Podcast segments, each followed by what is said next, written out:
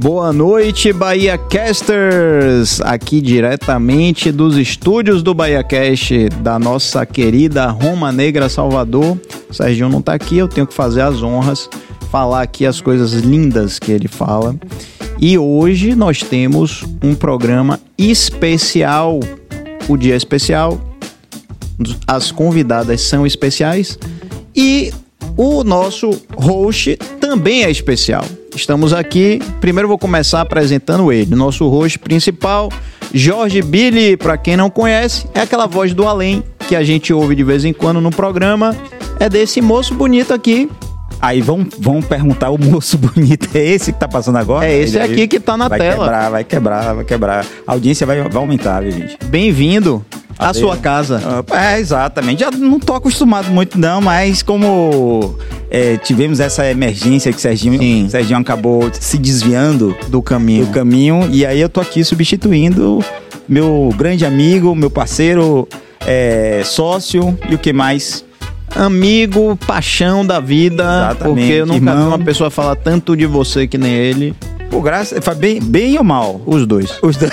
É, você sabe Mas pra- é, com certeza, graças a Deus. E mantenham, mantenhamos assim, essa naturalidade. E aproveite e apresente a nossa equipe que está por trás das câmeras. Por favor, faça as honras. Nosso diretor técnico, Walterson Cabeça, é o cara. É, é, é, o microfone. Ah, tá rolando. Aí tá rolando aí, tá vendo? Pô, comprei bateria pra caramba, fiz um investimento hoje em baterias pra funcionar, pra as pessoas ouvirem a voz de cabeça hoje. E a voz que ninguém vê, que tá aqui hoje no seu lugar. Hoje quem tá aqui é Arthur Cardoso, o grande compositor. Aí já começa no Terra Samba, já quebra logo você. Ah, porque Adão Negro. Não, Terra Samba, depois Adão Negro e depois a Marley Gonzaga, certo? E agora o que? Nina Rodrigues. Ele tá fazendo aqui o. A audi- audiodescrição tá aqui fazendo um sinal de não. Mas eu meti ele na tela aqui agora ele não escapou mais. É só a gente começar a falar bem de alguma coisa que ele vai criticar, principalmente a mim, né? Que os meus amigos todos me criticam. Isso é bom. Isso é bom, que aí eu sei que eles são meus amigos mesmo. Olha só, hoje a gente tá aqui com uma. Inclusive, ele é o pai da criança, o pai da ideia. Ô, que susto. É. Meu amor, você não me disse. Hoje, pessoal, no Dia das Mulheres, 8 de março, a gente tá aqui no estúdio com Mel, a minha namorada, e com Suane, a esposa de Jorge Billy. Bem-vindas! Vamos aplaudir as Obrigada. meninas, Vamos elas aplaudir, elas representando todas demais. as mulheres aí, Obrigada. baianas, não baianas, brasileiras e tudo mais. Eu já ia falar assim, representando as nossas mulheres, mas ia ficar muito estranho. né? é, eu ficar meio estranho, né? É mentira. Ela ficou meio vermelha agora, né? É. Mostra- bem-vindas. As duas estavam, né? E tenho certeza que já não estão mais tensas, estavam tensas. já foi. ah, não, porque que, que mi- é, câmera e microfone.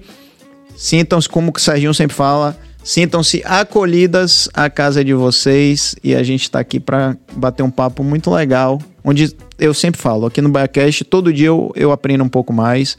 É um lugar de crescimento. E sintam-se muito à vontade aqui, você principalmente, que é a nossa É, né? diretora Eu de sempre- produção, né? É, sempre tô por trás, né, do- das câmeras. Aí aqui, nossa, que situação difícil. Ah, Soane, Ou pelo amor. estou na desvantagem aqui hoje. É, é verdade, porque eu, aqui a galera já tá acostumada a esses dois aqui. É, Mais ou menos, né? É, mais ou menos, né? Aparecer na câmera. é um a gente sempre fala, eu e Cabas, a gente fala muito sobre isso. É, às vezes a gente dá algumas dicas pra Sérgio, pra Pedro, mas a gente fala, rapaz, vamos pegar leve porque tá aqui na frente não é fácil, né? Então, é, não, é, não é realmente muito difícil. Aliás, por isso que eu nunca vim pra cá, né? Só vim hoje por, por uma questão de emergência. O pessoal pagou uma grana pra mim. Eu falei, ah, então, pô, tudo bem. Pois é, eu quero saber de vocês o seguinte: vamos começar perguntando sobre a importância do 8 de março. O que é que vocês pensam dessa data que acontece uma vez por ano? Quer começar, Su? Pode começar. Não, vai você, não vai, Parou não vai você.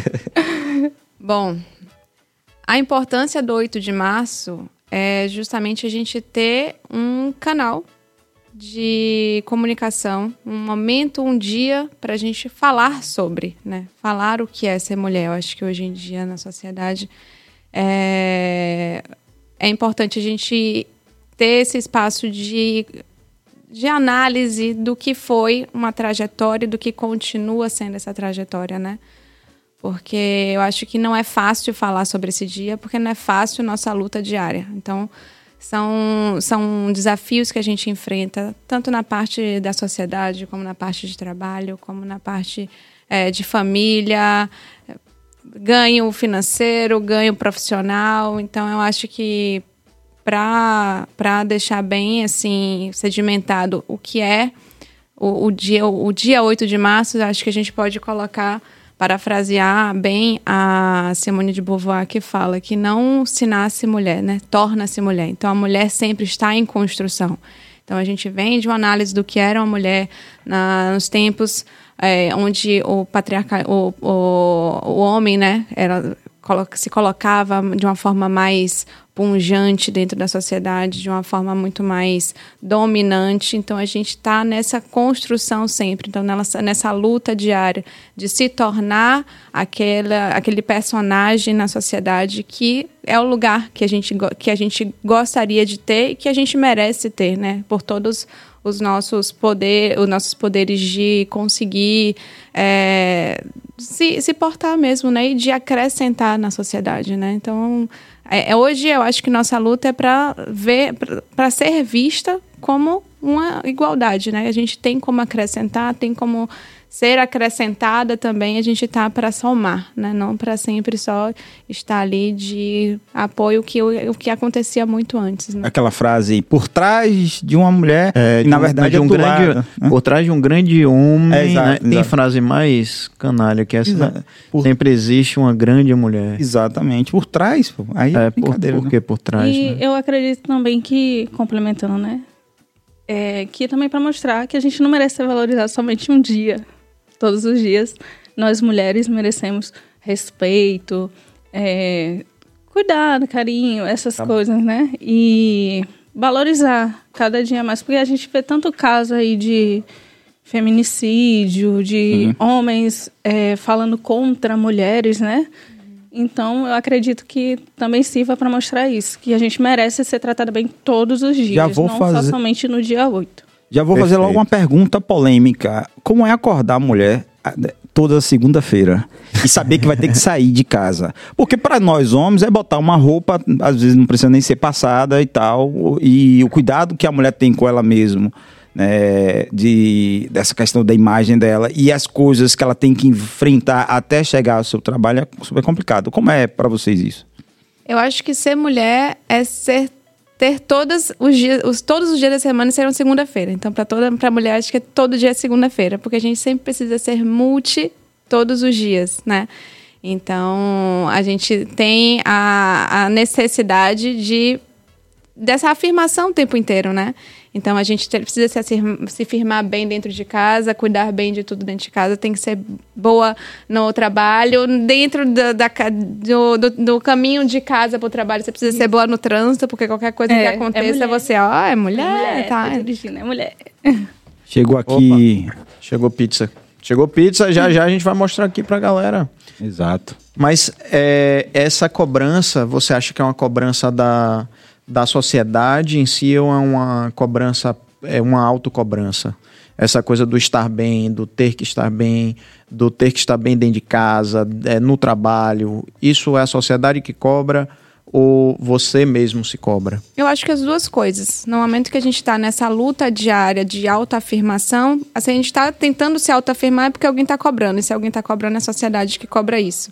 Então, é, é preciso estar sempre atenta, não sei se isso ela, ela concorda comigo, que tudo, quando você vai analisar, é tudo muito mais é, cruel para a mulher, né? Então, assim, o capitalismo é cruel com a mulher, porque você precisa ter uma imagem, e aí a imagem, essa imagem muda, ela é mutável porque é muito rentável também. Então, assim, antes, se você for pensar um pouco, alguns anos atrás, a mulher bonita era aquela mulher margérrima que desfilava na passarela. Então, você tinha que lutar para ser aquela mulher.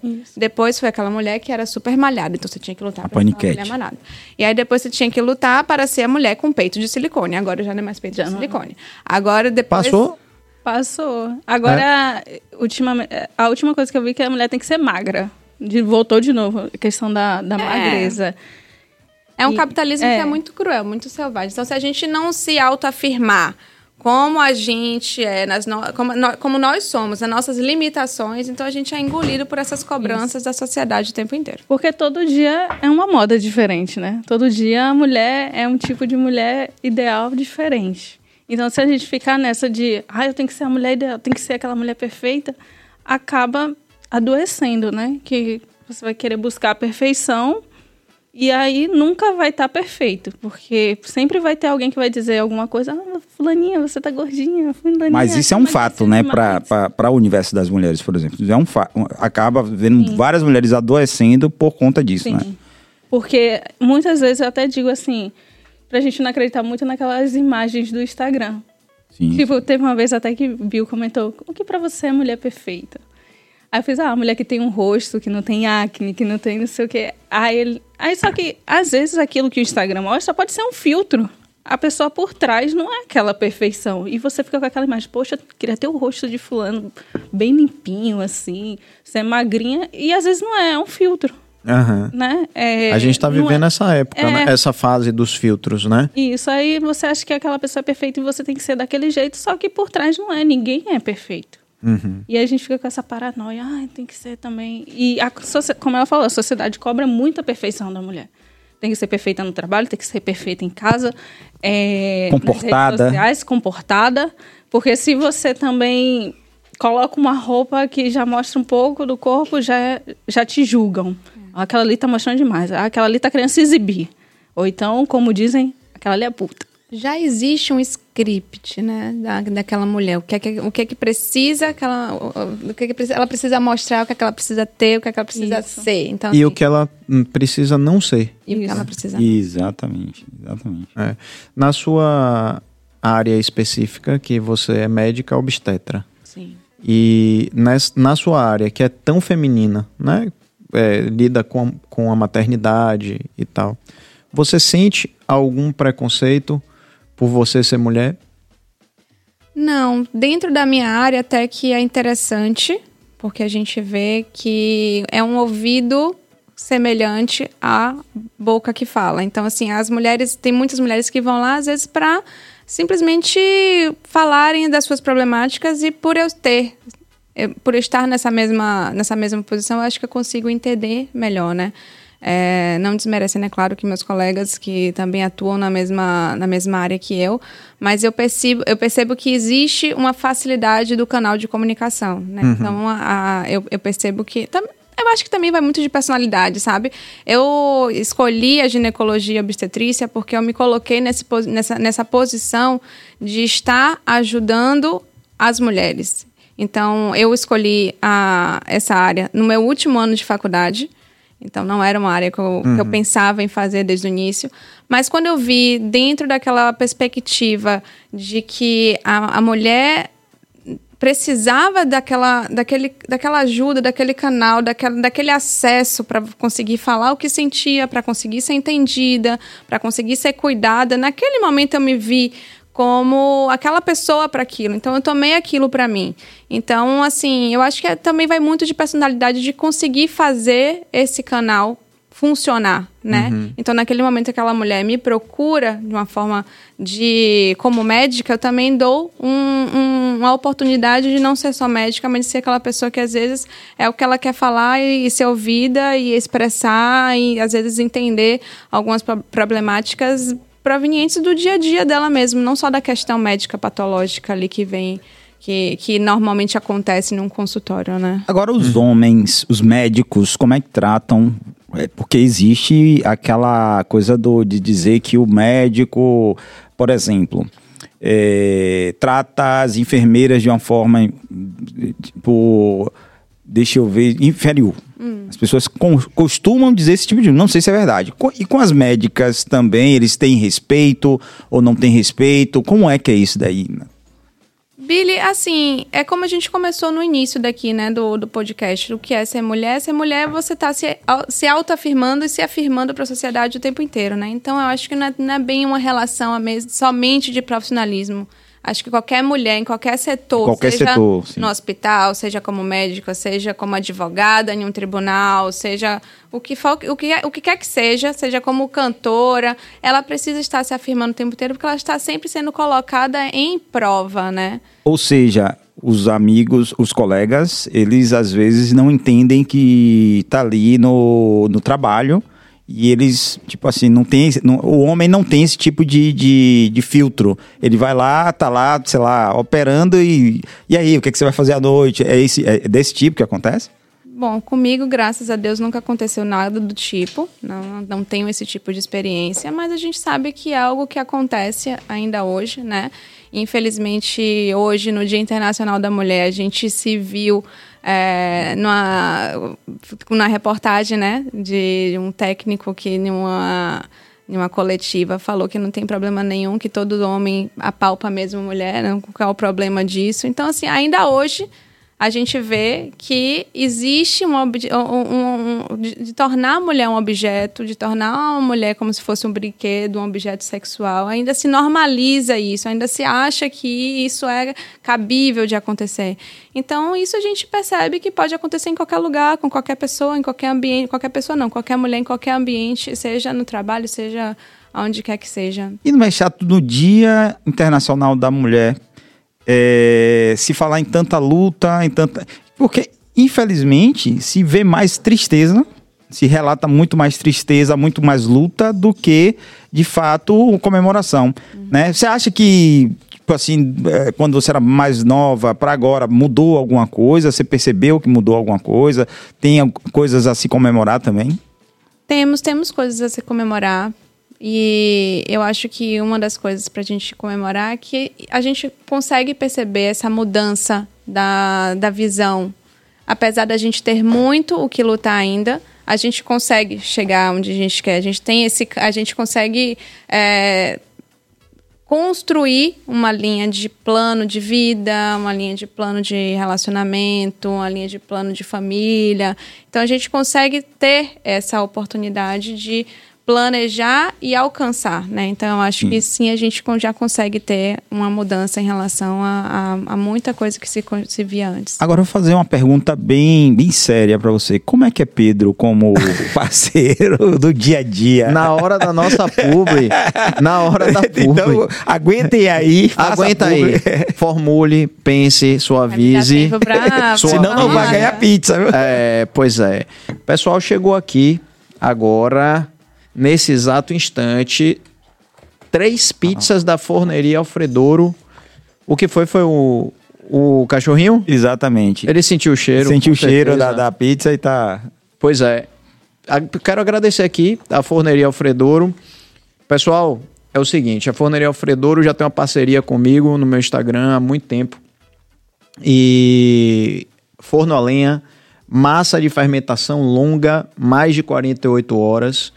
E assim, é impressionante como a gente aqui em Salvador aprendeu enfim a comer pizza, porque antes a gente comia umas pizzas meio, né? Bufo, bufo, como dizem meus É, amigos de, lá, bufo, bufo. de lá de Cachoeira. Exatamente. Agora a gente tem a oportunidade de comer uma pizza realmente boa. Uma pizza. Olha isso aqui. Eu tenho que mostrar. Eu consigo mostrar aqui o. a- Assim? Assim pra mim? Pera aí. Ali, ó. Ali da. A- ali. essa daqui, ah, tá. Ai, meu Deus, Olha lá, ó. Vai cair não. É porque tá fora de foco. Olha essa pizza aqui. Olha que maravilha. Que maravilha. Deixa eu pegar outra aqui. Me ajude aqui, Memel. Você que sempre me ajuda nas publis. Deixa eu mandar um, um beijo grande pra Mari Mesquita. Uau! Não, sério? Cacabas! Gente. Nossa, ainda bem que a o meu regime Olá. começa amanhã. Opa, aqui, Cabas. Olha o tamanho do camarão. Minha gente, olha o tamanho do camarão aqui, ó. É uma lagosta. Agora você vai poder. É uma lagosta. Uma lagosta. Mandar um... Ma- Mari, um beijo, obrigado. E tem mais um aqui que é a minha preferida. Não sei se vocês gostam, porque não é um- uma unanimidade. Pizza de atum, mas eu amo demais. Preferida de turma. Billy também. Aqui, ó. que tal, minha gente? Olha essa massa, Bibi. Que linda. O, as- as- a- o azar de vocês que não dá pra ver o cheiro. Não, ainda a tecnologia não Ainda está. não chega lá. Agora. Cabas está liberado. Cabas estava aqui, pessoal. chegar. Cadê a pizza chegou? Pizza chegou, a pizza chegou. Salivando que só. Um beijo grande pra Forneria Alfredouro. Lembrando a todos que a Forneria Alfredouro. Primeiro siga no Instagram, depois bota aí é, Forneria Alfredouro. Não é agora, não. Pode botar depois, Cabas. Vai- Venha comer sua pizza. E você encontra a Forneria Alfredouro também no iFood. Fácil, fácil. Bota lá Forneria Alfredouro. Deixa eu botar aqui o nome de novo pra você ver direitinho. Olha lá, ó. Forneria Alfredouro.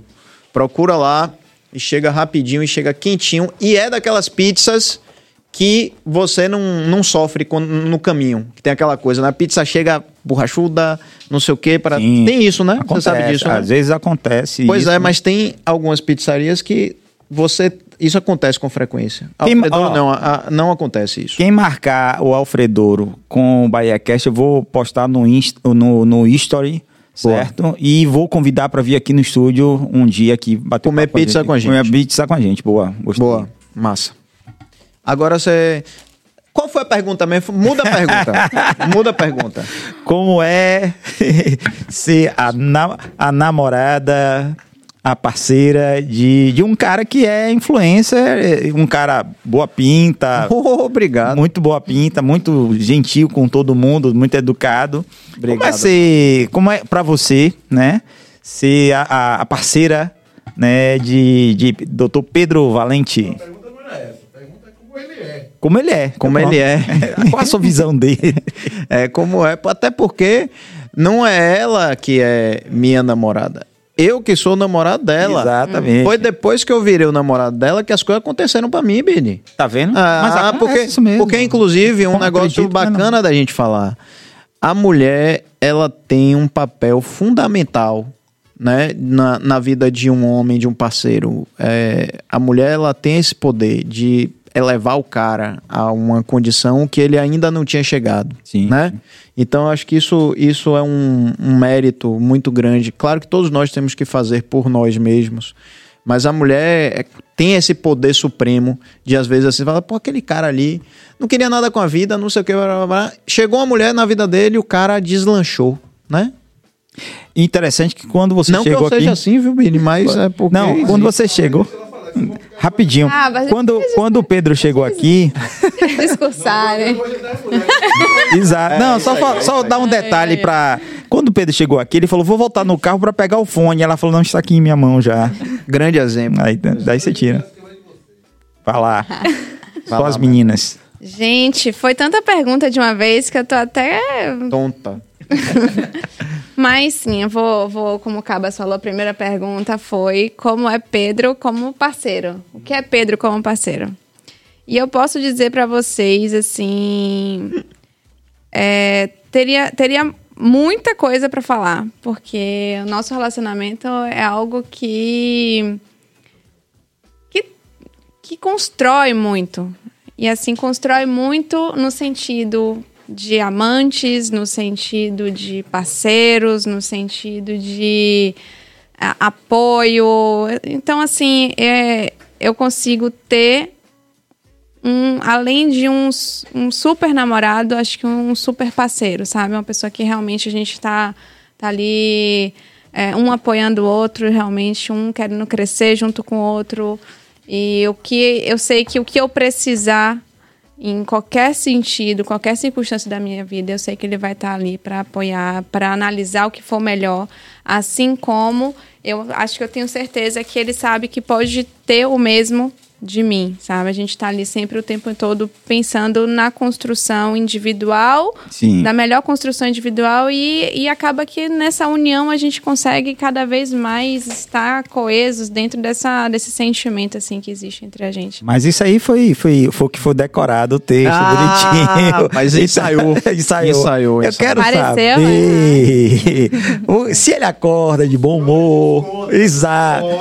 Se você É. pudesse mudar cinco coisas nele. Momento fofoca. É tipo assim, ah, ele é gente boa. Como é que ele acorda, ranzinza? Estão falando com a mulher apaixonada. Vocês querem o quê? Ah, mas tem, tem aquela coisa que você fala assim, meu amor, poxa, será que você poderia, antes de me beijar, escovar os dentes? Tem aquela coisa, acontece, né? Isso não precisa ela pedir, eu faço.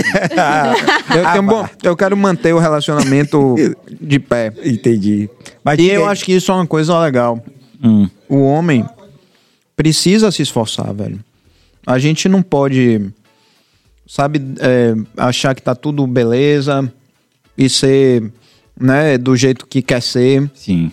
sem ter esse cuidado, o cuidado geral, né? De encantar, de promover, de fazer coisas. E eu acho que isso não tem gênero, é de todos os lados, né?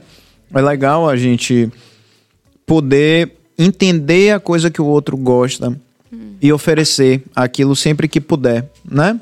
E eu acho que além disso, que é muito importante, é entender as limitações, né? Então, assim, eu acho que é você justamente entender o jeito do outro de- de- de- em todas as circunstâncias, do, do bom e do ruim. Sim, tem, sim. coi- tem coisas em mim que ele não gosta, tem coisas nele que eu também acharia que poderia mudar, Quais são? mas, Aqui é podcast. mas aqui é entender tudo. justamente, eu acho que, que é esses pontos, entendeu? Então, é, é pesar o que, o que te faz bem, que são muito, que tem muito mais do que aquelas coisas que a gente gostaria de estar ali mudando e que se, e cá cá pra nós, se mudasse, não ia ser a mesma coisa, talvez não Exato, fosse tão exato. especial quanto. Ah, o cara, o cara muito perfeito, né? Às vezes, ah, esse cara, tudo ele faz. Ah, tem coisas ruins, tem coisas boas. Eu e Sônia temos seis anos já de convivência. Vocês têm quanto tempo? Dois anos, Dois e meio? dois e meio. A gente já tem seis anos, então é, a gente tem muito mais intimidade do que um casal de, de, de dois anos. A gente já faz coisas que Pera casais. aí, rapaz, calma, não precisa falar, não. Não, não tem problema não. Até porque tudo ela, que- é ela que faz. Quando o- o- o- ocorre alguma coisa de errado, eu falo, mas Suane. Tudo ele diz, mas Suane, eu digo, eu fiz o quê? Ele, mas Suane. Aí eu falo, mas Suane, até na rua, se eu faço, sei lá, um arroto, aí o pessoal olha pra trás, Suane, que é isso? Faz esses constrangimentos. Faz esse Meu tipo de Deus coisa, velho. Enfim, Você não faz isso, Billy, eu não acredito que você faça. Poxa, o que eu faço? Seis Eu anos de... acredito. Seis anos eu tava vendo o Whindersson Nunes quando ainda era casado com aquela Luísa Sonda. Ele disse que eles, a comunicação deles era muito engraçada. Ela disse que ia no banheiro tal, ela tirava uma foto, pô, ó pra aqui. Ele batia palma, tirava, imagine. Não, aí não. Aí, mas é, mas vocês vão chegar aí, calma. Não, não, não. Cada não. casal com sua intimidade. Cada eu casal com cheguei sua com Vocês vão chegar. Mas, é, seis anos a gente já. Muita coisa, viu? E às vezes eu falo e- isso, assim, né? é, se eu perguntar, quer dizer, posso ser que eu seja surpreendido, como sou eu, como parceiro. Porque, tipo assim, Su, tá bom? Ela tá. Isso aqui também tá. Isso aqui tá ótimo. Mas a pergunta é, tá bom mesmo? Tá, tá ótimo. Tá bom mesmo ou é pra, ou é pra Não, tá bom. Pra não quando contrariar. não tá, eu pego e digo. Hum. Ah, isso aí não ficou meio legal, não. Tô achando isso aí muito bom, não. E Billy é muito esquecido. Eu sempre tô pegando as coisas dele. Amor, não sei o que, tá não sei onde. Tá eu catando atrás. Amor, tá não sei aonde, tal lugar. E ele, pô, incrível, toda vez você diz, ainda diz os detalhes, né? Não, ela ficou um ano, a gente ficou um ano separados. E aí eu perguntei pra ela assim, Su, é, você sabe onde é que ficaria tal? É, não lembro. Ela fica naquele armário, tá? Eu falei, caramba, eu fui lá e encontrei. Não já tinha encontrado, já tinha procurado a casa toda. Isso daí é, é- é como vocês falaram, ela acaba me preenchendo, né? E muito, né? é, nesse tipo de coisa. Às vezes eu fico super estressado porque eu esqueço muitas coisas. E eu disse, você viu tal coisa? Vi. Tá em tal lugar. Você deixou de tal lugar. Eu fico super feliz e com isso. Billy também me preenche, né? Muitas vezes eu tô pra baixo, assim, lá vem ele com aquele jeito brincalhão dele, aí vem, faz o rolo compressor. Como é o rolo compressor, gente? Demonstração, falar, demonstração. Tem que demonstrar. o rolo Não dá. compressor não dá pra fazer demonstração, né? Só na cama. Quando eu tô deitada, ele vem, Meu joga Deus. em cima de mim e diz, rolo compressor. Aí Aí, eu- vai- aí impossível, eu não ri. impossível, eu não me acabar de dar risada. Amor, você deve me matar. Você vai morrer de. Amor, Eu falo pra ela: morrer, se vou você se morrer. separar de mim, você vai morrer de saudade disso do rolo compressor. Ou então, às vezes, ele vem me beijar, aí ele faz aquilo, sopra, dá o sopro, eu fiz, poxa, amor, toda vez você faz isso, hein? Você beija a pessoa e sopra e tal. Mas é aquela Ah, coisa. cada técnica que a gente tá aprendendo. Calma que vocês Que vão coisa. passar E o por tudo isso. do carro? Às vezes é, a gente tá estacionando, aí ele. Acho, sei lá, acho que ele freia de vez, aí parece que bateu. Aí eu sempre tomo aquele susto, "Mo, não sei o quê. Aí ele, eita! Ele, dá aquele susto, né? E eu, "Ah, não acredito. Aí lá vai eu olhar mesmo. Toda vez eu caio, eu vou olhar pra ver se ele bateu mesmo. Ela fica super preocupada, que eu dirijo É. muito bem. Agora, voltando aqui à conversa. é, quando você, vocês devem ter amigos que têm é, relacionamentos tóxicos. Rapaz, era, você sabe que era exatamente isso que eu queria perguntar. Era esse o assunto. Vá, faça aí que queria, quero ver se é a mesma pergunta que eu ia fazer. É isso. Por exemplo, você deve ter amigos ou amigas, né? Que quando fala relacionamento tóxico, é o homem ou a mulher, ou a mulher, mulher, homem, homem. Entendeu? É, vocês parecem ser um casal bem, bem pra frentex, tem uma cabeça bem legal, mas vocês se metem. é, como é que vocês veem esse tipo de coisa ainda hoje acontecendo e, e determinadas mulheres, às vezes, aceitando determinadas coisas que os homens fazem, por exemplo? Boa pergunta. Nossa. É, Quando são pessoas que são próximas a gente, né? A gente sempre tenta interferir no sentido de tentar mostrar a nossa visão, né? Às vezes a visão de fora é sempre uma visão diferente de quem tá naquele relacionamento, né? Mas ah, às vezes não tem muito o que fazer, né, Billy? Todo mundo, a maioria da- dos nossos amigos já são pessoas já de já crescidas, com mentes formadas e, e caráter e conceitos já estabelecidos. E às vezes é, é- é realmente dar a oportunidade para aquela pessoa viver aquela experiência, né? Dentro da, da- do livre-arbítrio. da- Mas vocês conversam entre vocês, ó, fulano de tal é tóxico Ah. com minha amiga ou com meu amigo, tal, alguma coisa assim. Tem um exemplo. Tem. A gente tem algumas histórias. Mas eu acho que o mais importante disso, Billy, é assim, é que hoje as pessoas estão menos é, tolerantes a isso, né? Então antes as pessoas normalizavam mais isso.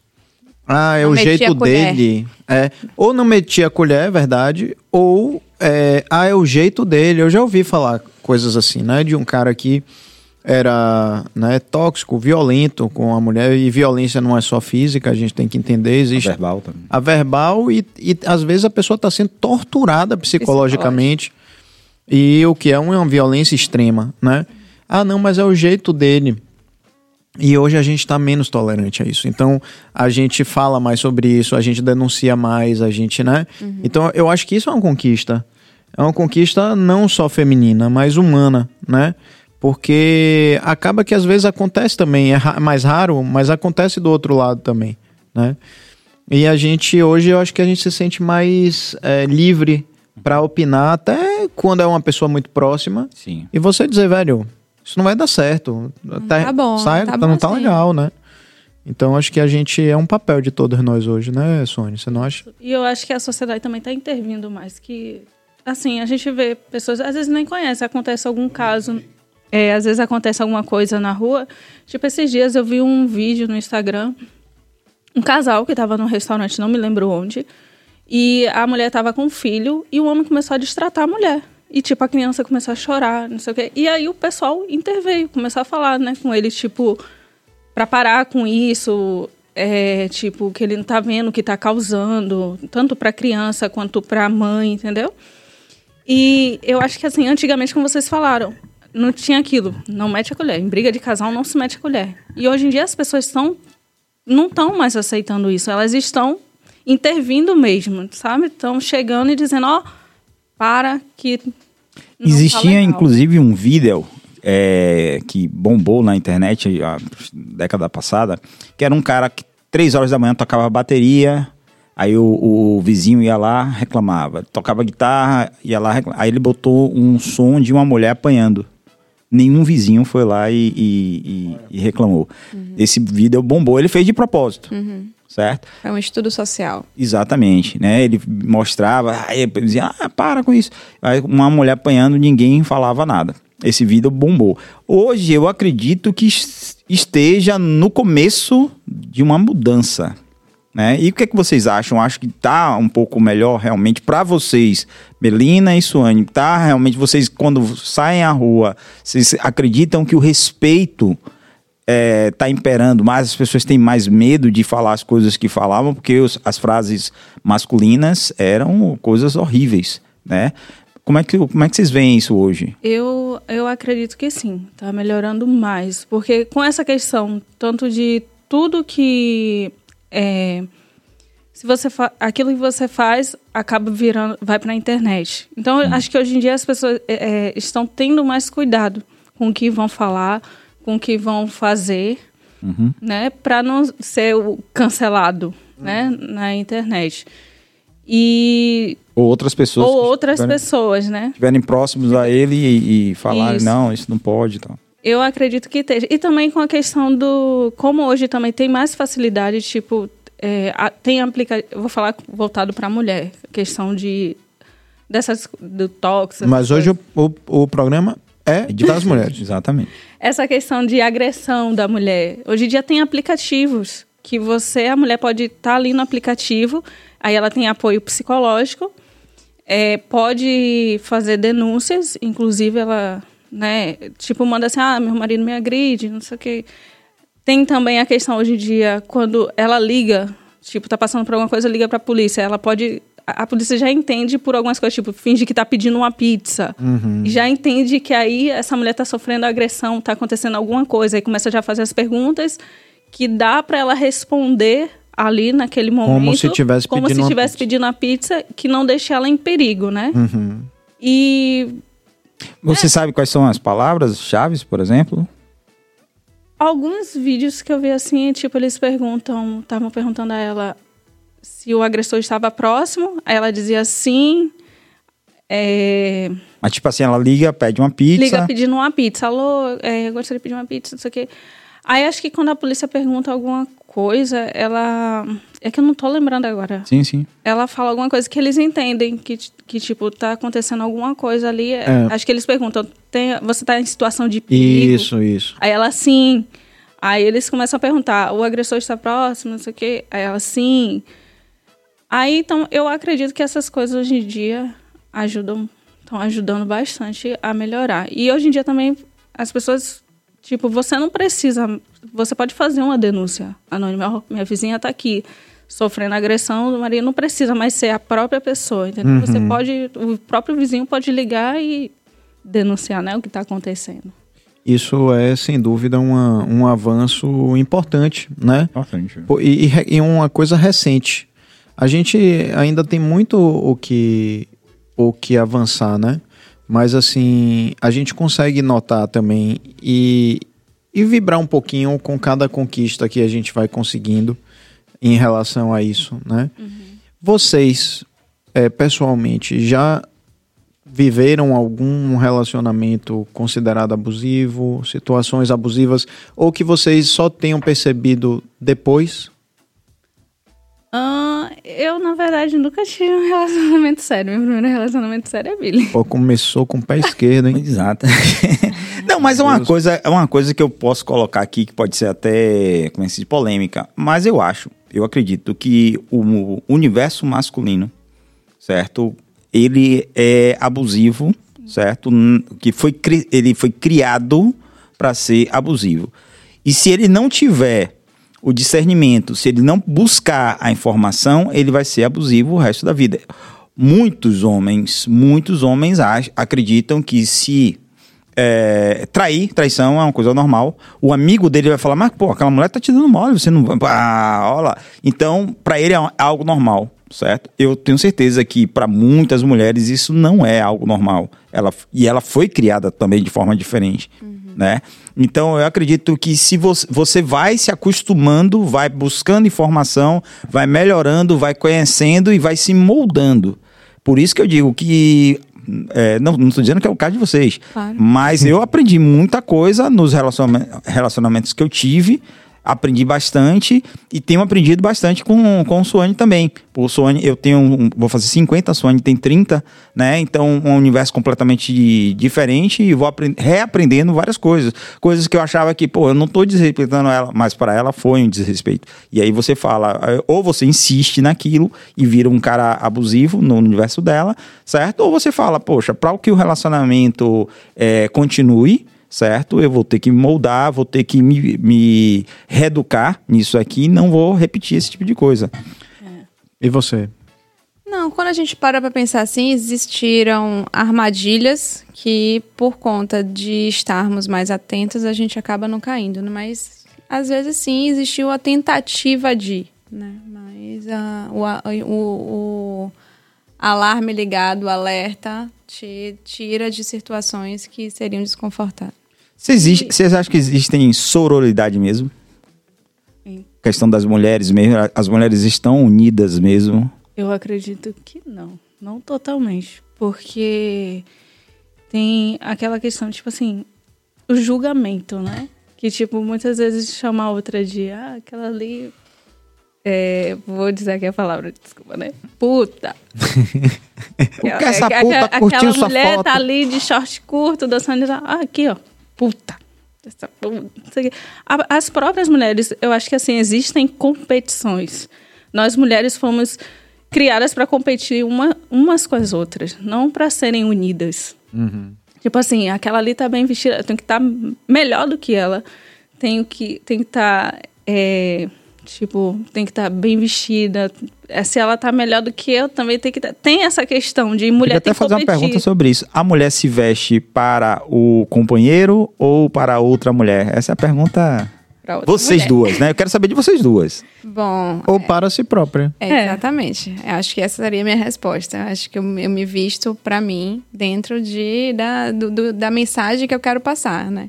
Então, a, a- a depender da onde eu esteja, da onde, de, com quem eu me comunique, aquela, aquela, aquela roupa vai estar se comunicando junto comigo. Então, eu procuro essa comunicação junto com o que eu estou usando, do que eu estou falando, para ser algo que faça sentido, né? É, eu também me visto pra mim mesma, mas Não é pra você, viu, Billy? Poxa. viu? Triste. Não, mas às vezes eu peço até a opinião dele. Tem horas que também eu digo, ah, eu vou ver aqui, amor, qual a opinião dele aqui com a roupa. Que às vezes ele me veste. É. Ele que me veste. Eu- Tipo, a gente tá no shopping, vai numa loja, ele, pô, amor, essa roupa aqui, acho esse look aqui vai ficar legal em você. Aí eu- Inclusive, bustier com barriga de fora. Eu que falo, bote, vai ficar massa. Isso, eu, eu não ficar gosto. lindo." Ele, ele que me incentiva, não, pode botar um, top, um cropped, não sei o quê, eu acho seu corpo lindo, não sei o quê, não tem problema. Aí eu fico, não, tô gorda, tudo não sei o quê. Aí ele me ajuda, né? Mas essa questão de me vestir pra concorrer contra a mulher, não, jamais. Isso nunca. Eu acho que cada um tem seu estilo, seu gosto. e- E aquela coisa, é, eu acredito piamente, o homem que acredita que é perfeito para sua parceira, ele está cometendo um grande erro. Porque ele não vai querer se cobrar, ele não vai querer. Então, essas coisas, como ela fala, eu, eu percebo que ela tem algumas coisas assim, de, que ela veio de uma família extremamente religiosa e tal, que se, se veste, era advent, é, são adventistas e tal, uma igreja maravilhosa e tal, mas você acaba tendo essa educação. E se eu, por exemplo, achasse que, que era perfeito para ela, eu não daria essas dicas. Ah, deixa ela fazer as coisas que ela quer fazer, do jeito que ela quer fazer. Não, eu sempre estou dizendo, incentivando, ah, faça, bote, coloque, se exponha, né?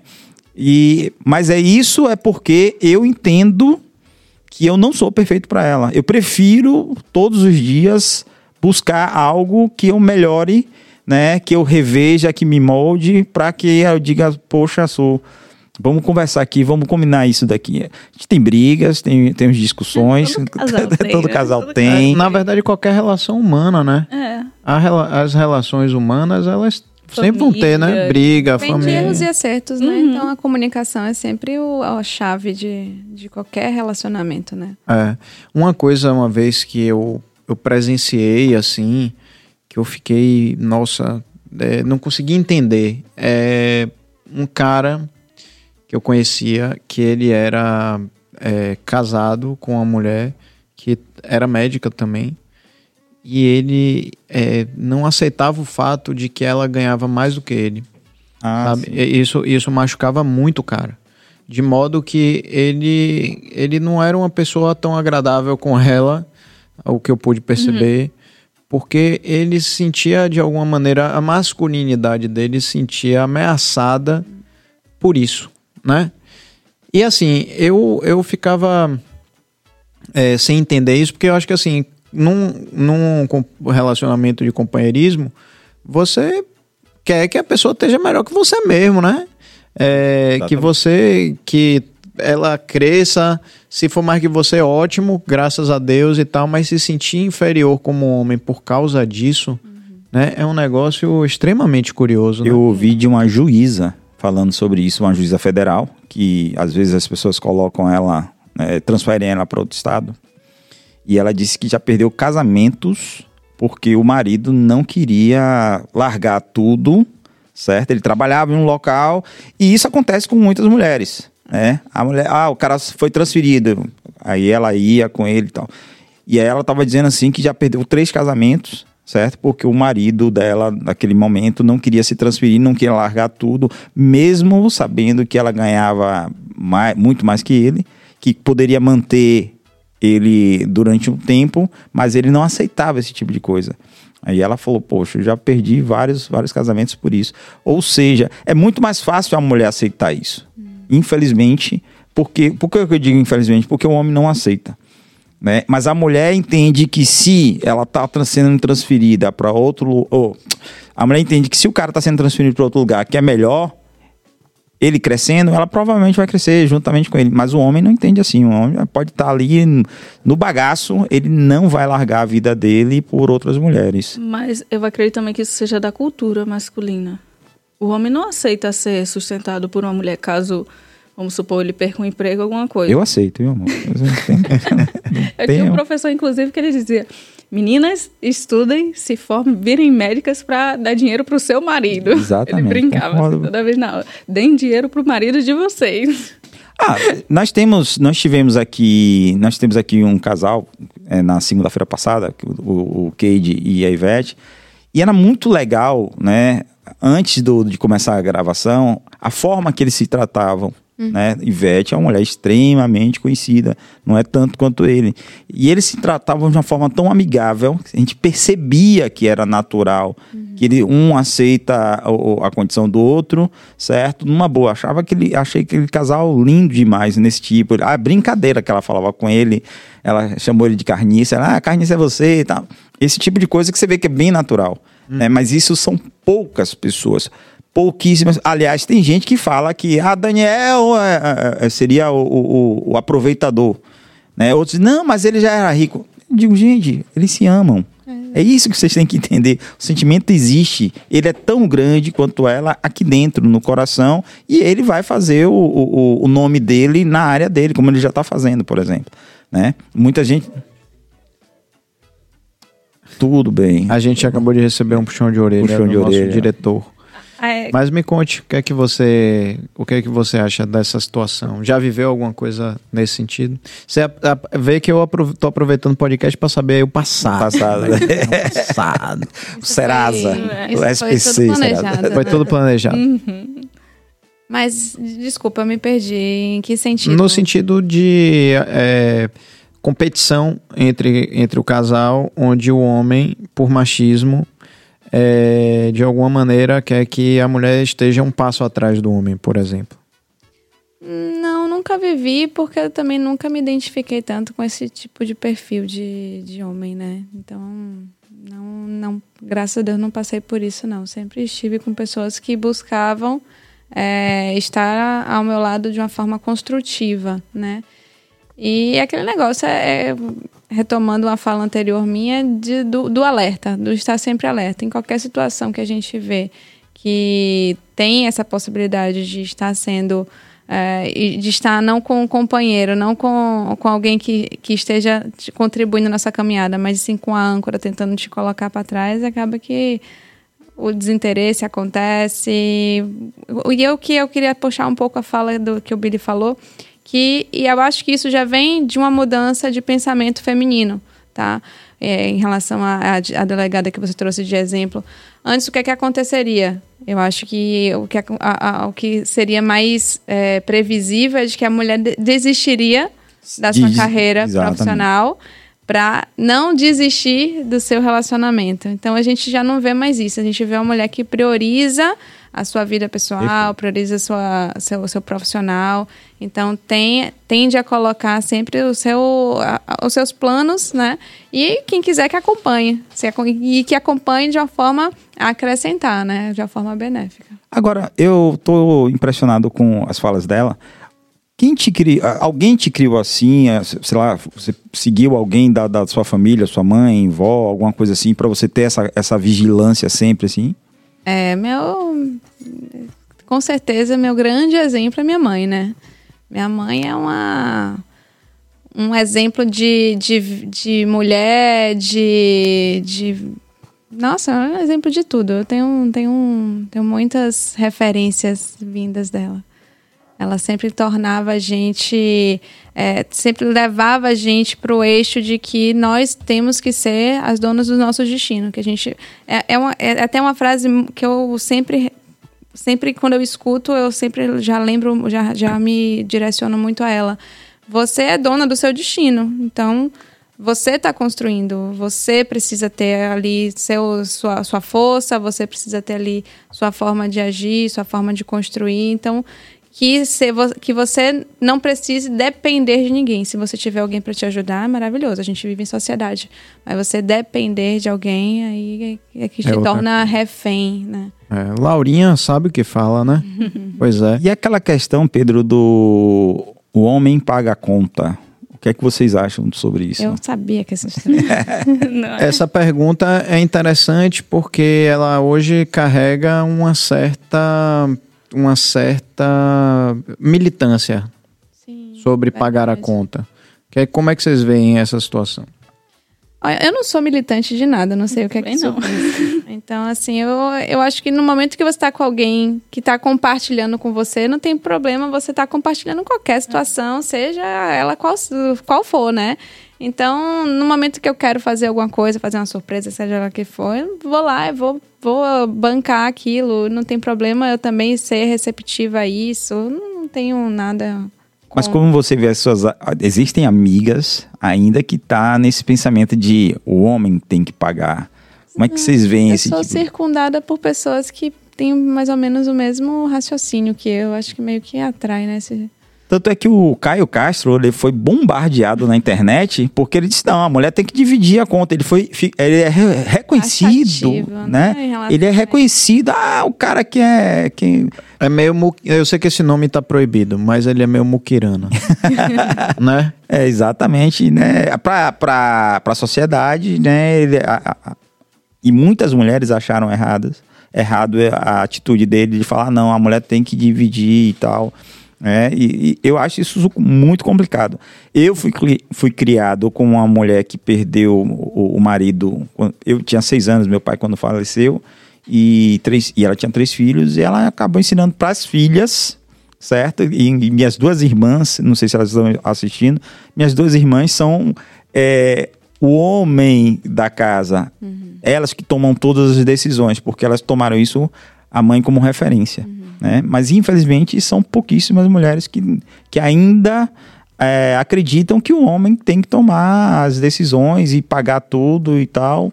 Isso, isso eu acho muito triste. Porém, se funciona para elas, ótimo. Eu acho que se tudo o que a gente precisa tudo é em relação a, ao respeito, né? Se existe respeito entre um, um homem e uma mulher, é, o companheirismo entre o casal ali, eu acho que tudo funciona. É, o, existem assuntos hoje que são realmente delicados. Esse é um deles, né? A questão da, da conta, pagar ou não pagar. Um outro assunto delicado que eu tenho percebido é, e hoje eu fui fazer um vídeo e fiquei muito na dúvida no, no meu Instagram se eu fazia um vídeo parabenizando as mulheres pelo dia de hoje ou não. Porque existe uma corrente que pensa que o Dia da Mulher não deve ser. Por isso que foi a minha primeira pergunta, né? Como vocês viam o dia 8 de março. Porque muita gente acredita que não, que o Dia da Mulher é todos os dias. Quando a gente coloca um dia das, do ano, a gente vai dizer que é um dia do ano só, que é o Dia da Mulher, né? Então, assim, eu já vi pessoas que eu sigo se manifestarem: não quero chocolate, não quero flor, não quero parabéns, porque o Dia da, da Mulher é todos os dias. Como é que vocês veem essa questão? Eu acredito que, para mim, não tem problema esse de comemorar um dia. Acho que é um dia que é para evi evidenciar mais a mulher, entendeu? Eu não acho que não tem problema nenhum. Lógico que a mulher tem que ser tratada bem todos os dias, com respeito. Mas eu acredito que essa data seja uma data para poder a gente estar tá mostrando as nossas lutas, as nossas conquistas, para poder evidenciar mais e mostrar para outras mulheres que nós devemos continuar é, indo atrás de ter um lugar é, na sociedade, não ficar aquela coisa como era antigamente que a mulher não podia fazer nada. É para mostrar que não, você pode. Hoje em dia a mulher pode ser o que ela quiser e quem ela quiser. E com quem ela quiser. E com quem ela quiser Ou também. Ou ela sozinha. quiser sozinha. Exatamente. É, deixa eu só fazer uma pequena pausa, pedir a você que está assistindo a gente, lembre de seguir o nosso canal, lembre de você dar o seu like. Se não está gostando, dê o seu dislike. O que importa é a gente cutucar o negócio do algoritmo, porque aí ele entende que a gente é- tem relevância. Então, não esqueçam. E comentar também, porque a gente está aqui ao vivo nesse exato momento. Nesse- depois vai ficar gravado. Mas nesse exato momento. E aí a gente vai bater um papo com você também. E eu já vi que tem aqui interação, ó.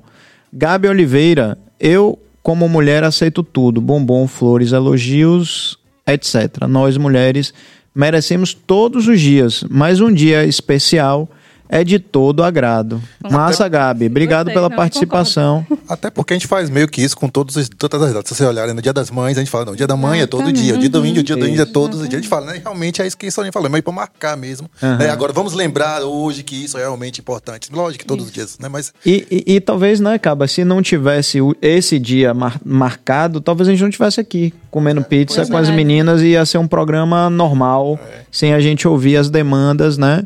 Que nós homens realmente precisamos ouvir cada vez mais.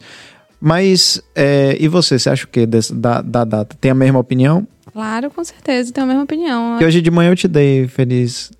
Eu fiquei sem saber, mas eu Você ficou sem saber se me dava para porque eu vi muita gente falando isso. Não, sério, porque as coisas, eu, eu tenho uma sensação, e aí eu queria ouvir vocês também, que as coisas estão mudando muito rapidamente. Isso. Sim. E, e, e assim, certas coisas que antes, até o an- ano passado, era uma coisa, hoje já muda.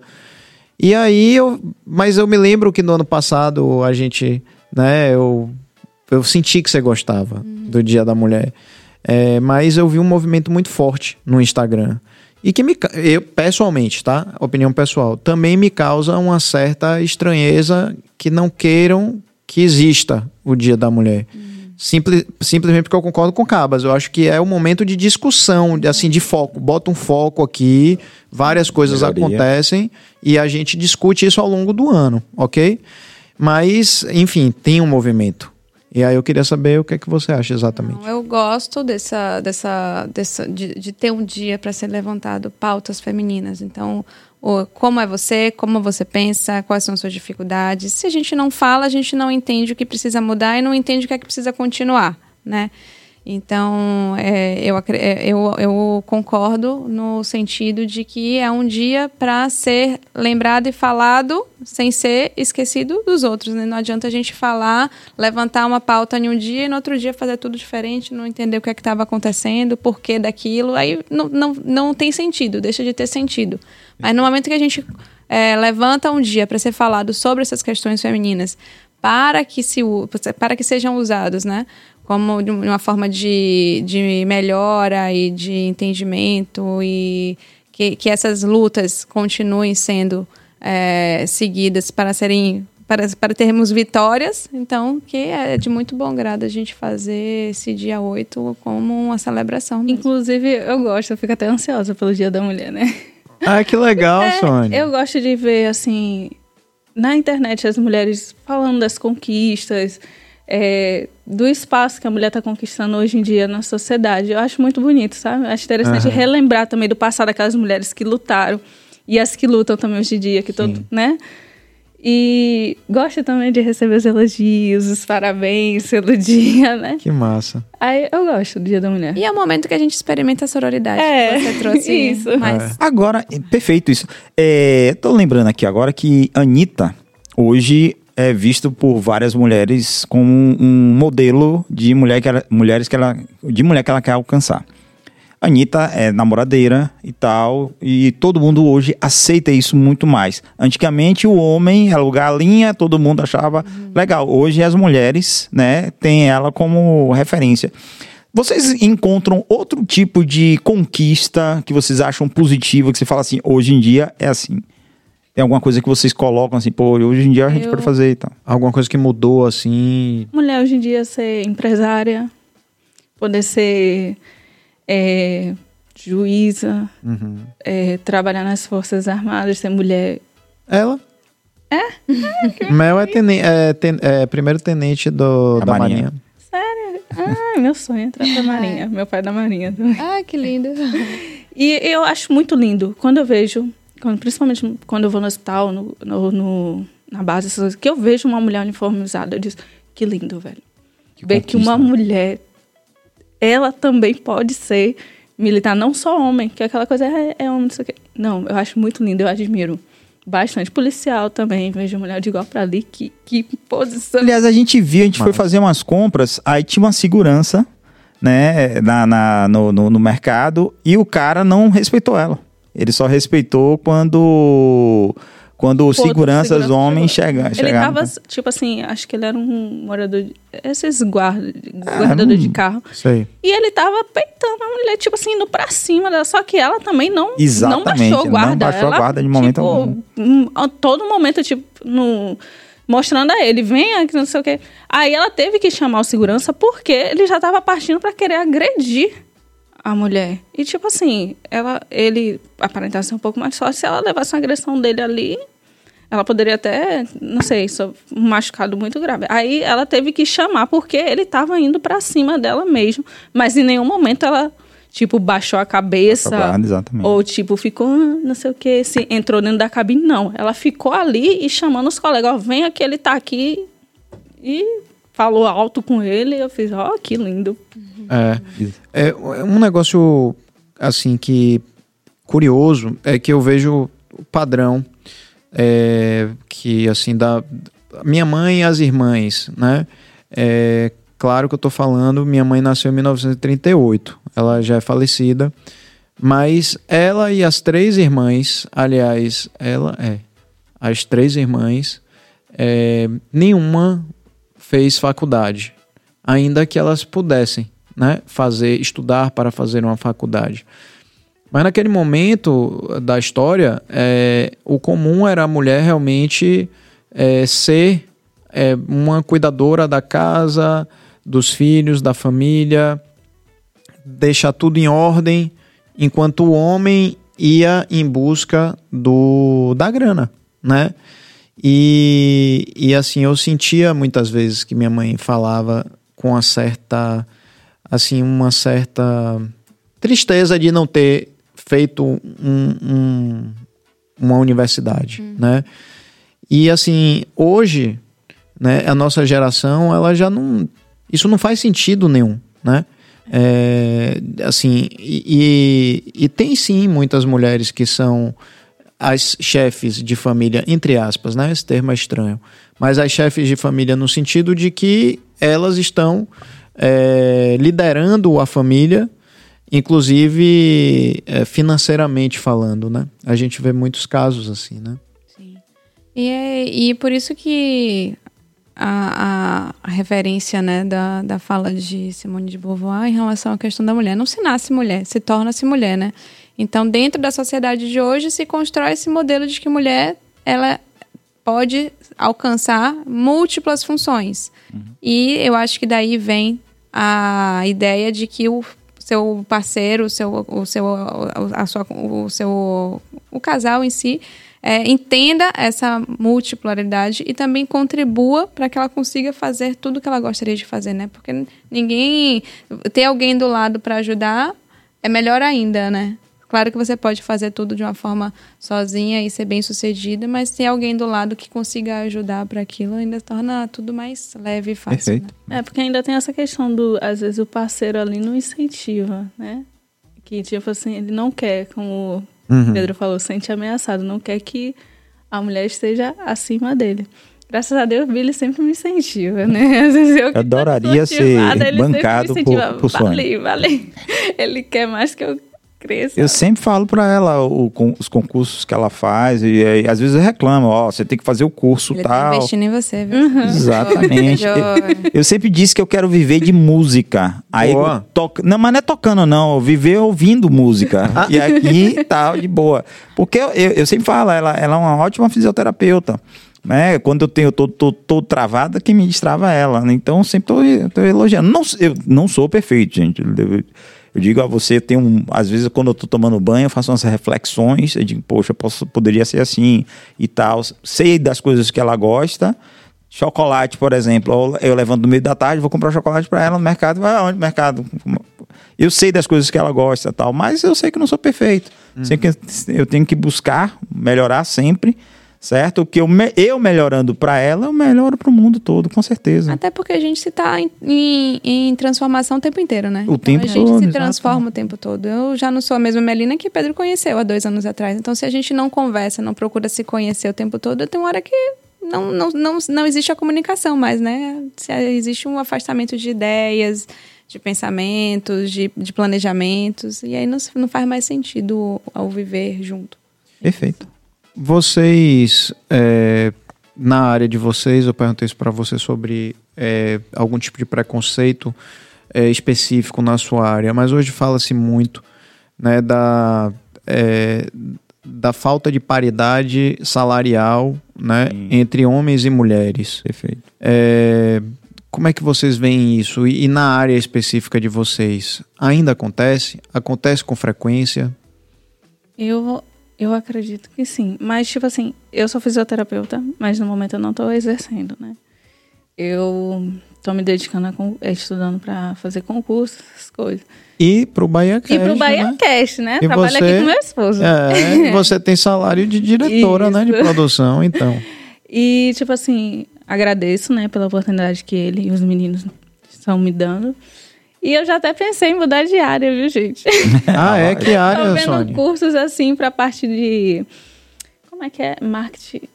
Marketing digital? Isso. É, essas coisas, trabalhar com web, com internet, Massa. sabe? Criar sites, essas coisas. É, ficar responsável pela, pelas redes sociais. Massa.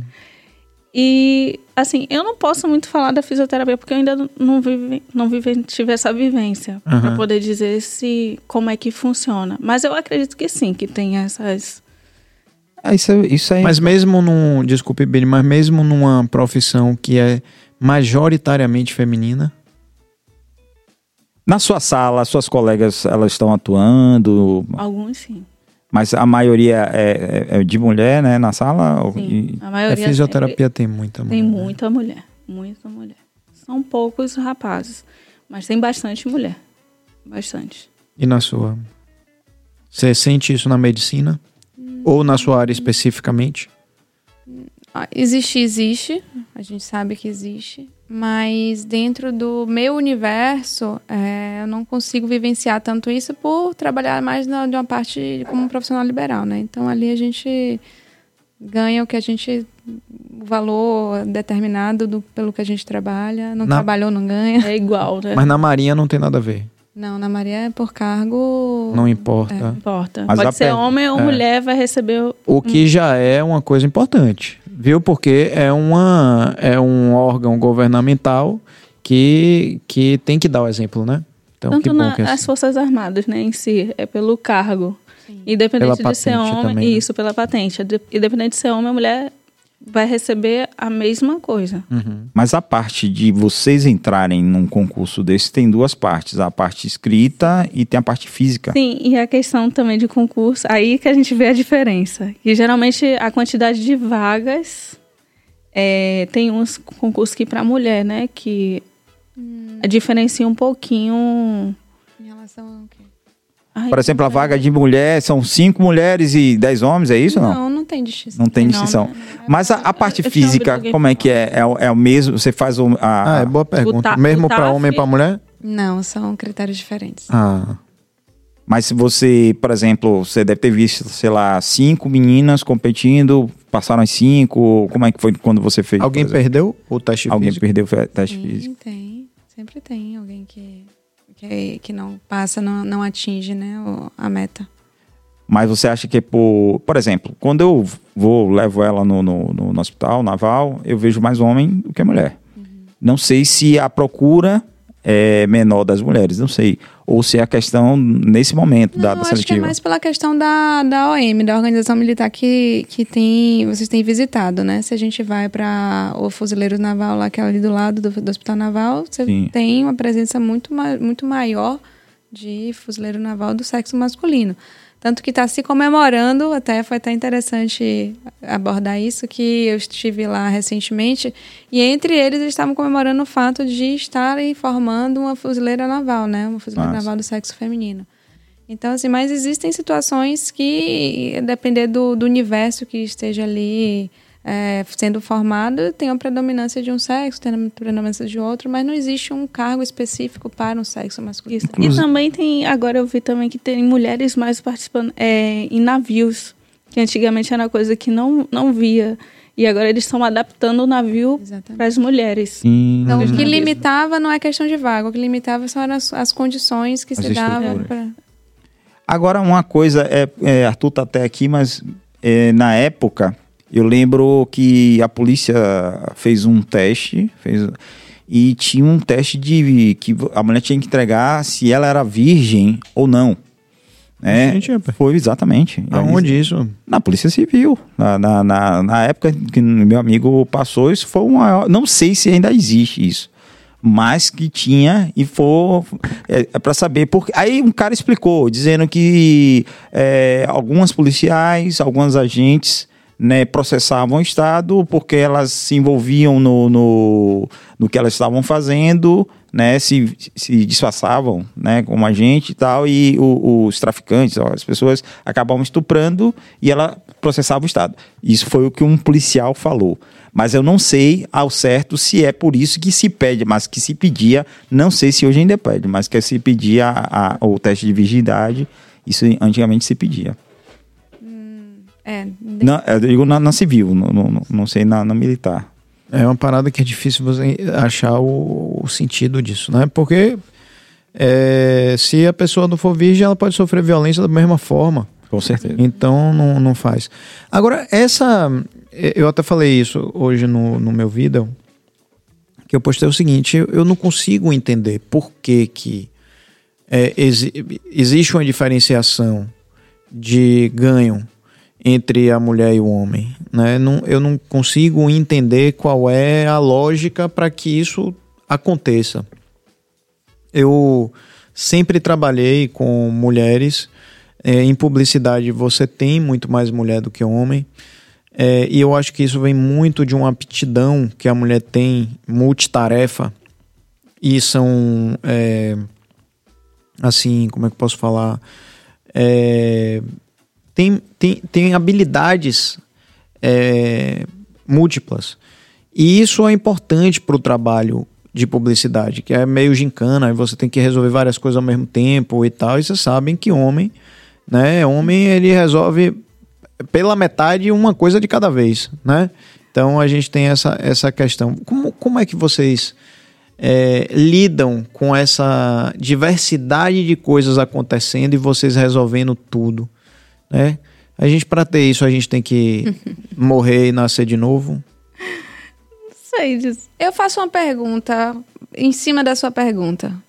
É, quando vocês não tinham relacionamento, vocês eram solteiros, hum. vocês davam conta de tudo? Ou vocês depois meio que deixaram a, a parceira dominar ali e administrar? É uma boa, boa pergunta. pergunta. Eu deixava tudo pela metade das coisas. Exatamente. É, é, eu acho que a gente tem essa questão. Do universo eu, masculino. O universo masculino ele é muito mais limitado. Muito. Eu falei isso uma vez e foi muito mal interpretado, mas eu realmente acredito nisso. Eu acho que a gente a gente consegue realizar tarefas uma a uma e tal. Mas na hora que é para resolver um monte, descascar um monte de coisa ao mesmo tempo, inclusive da vida pessoal, isso, aquilo, aquilo outro, acontecendo aqui, uma reforma de casa, mais o trabalho, mais isso, a gente se embola.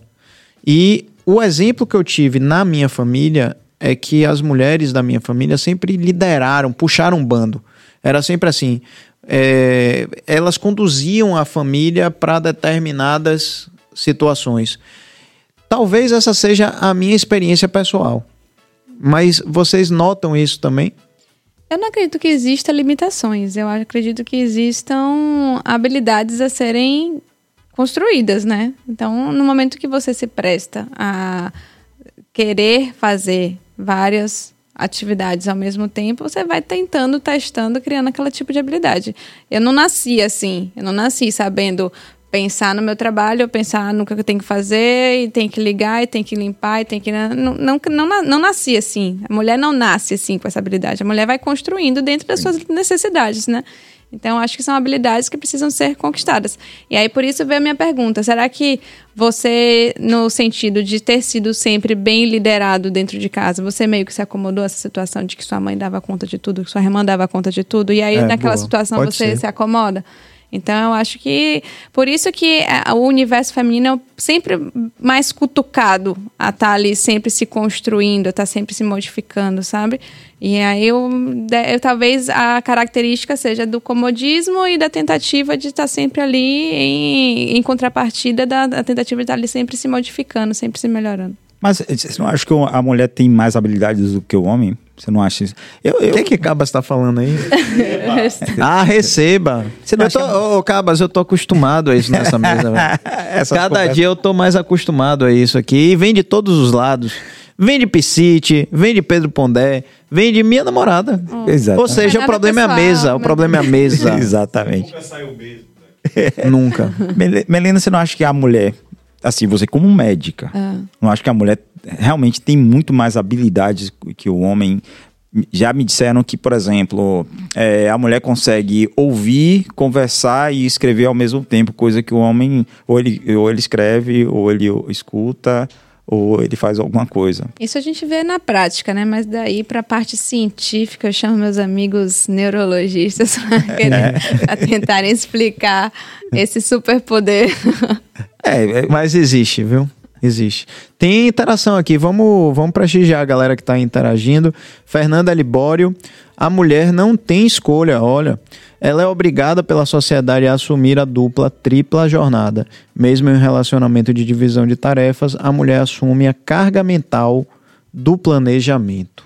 Essa é a sensação que eu tenho também. É que o homem olha para a mulher e fala: o que, aonde você errou na educação do seu filho? O homem fala muito isso certo? Porque ele acaba acreditando que o erro está na, na, na, na, esposa dele com relação à educação. Mais uma vez, o universo masculino. Que ele... vem de antes, né? De antigamente, que a mulher estava dentro de casa tendo que cuidar da educação do filho. Mas agora ela não está mais dentro de casa, ela está fora no trabalho. Então, é por isso que, para necessidade de divisão de tarefas, sim. Não é porque a sociedade impõe isso que a gente tem que chegar e aceitar. E por isso a importância do 8 de março da gente chegar e conversar e falar sobre isso, sobre essas necessidades de mudança. Vou, vou buscar uma polêmica aqui. Uma mulher inglesa, ela. Sua, sua. uma mulher inglesa, ela teve filho num dia e no outro ela voltou a trabalhar. Absurdo. E aí várias feministas disseram que ela estava é, retroagindo e tal, que era um retrocesso, que era uma conquista. O que é que vocês acham sobre isso?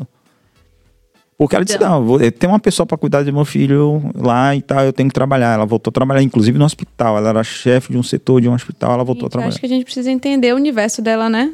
Será que ela tinha essa necessidade? Ela precisava realmente estar no trabalho para estar tá sustentando o filho dentro de casa? Acho que. Não.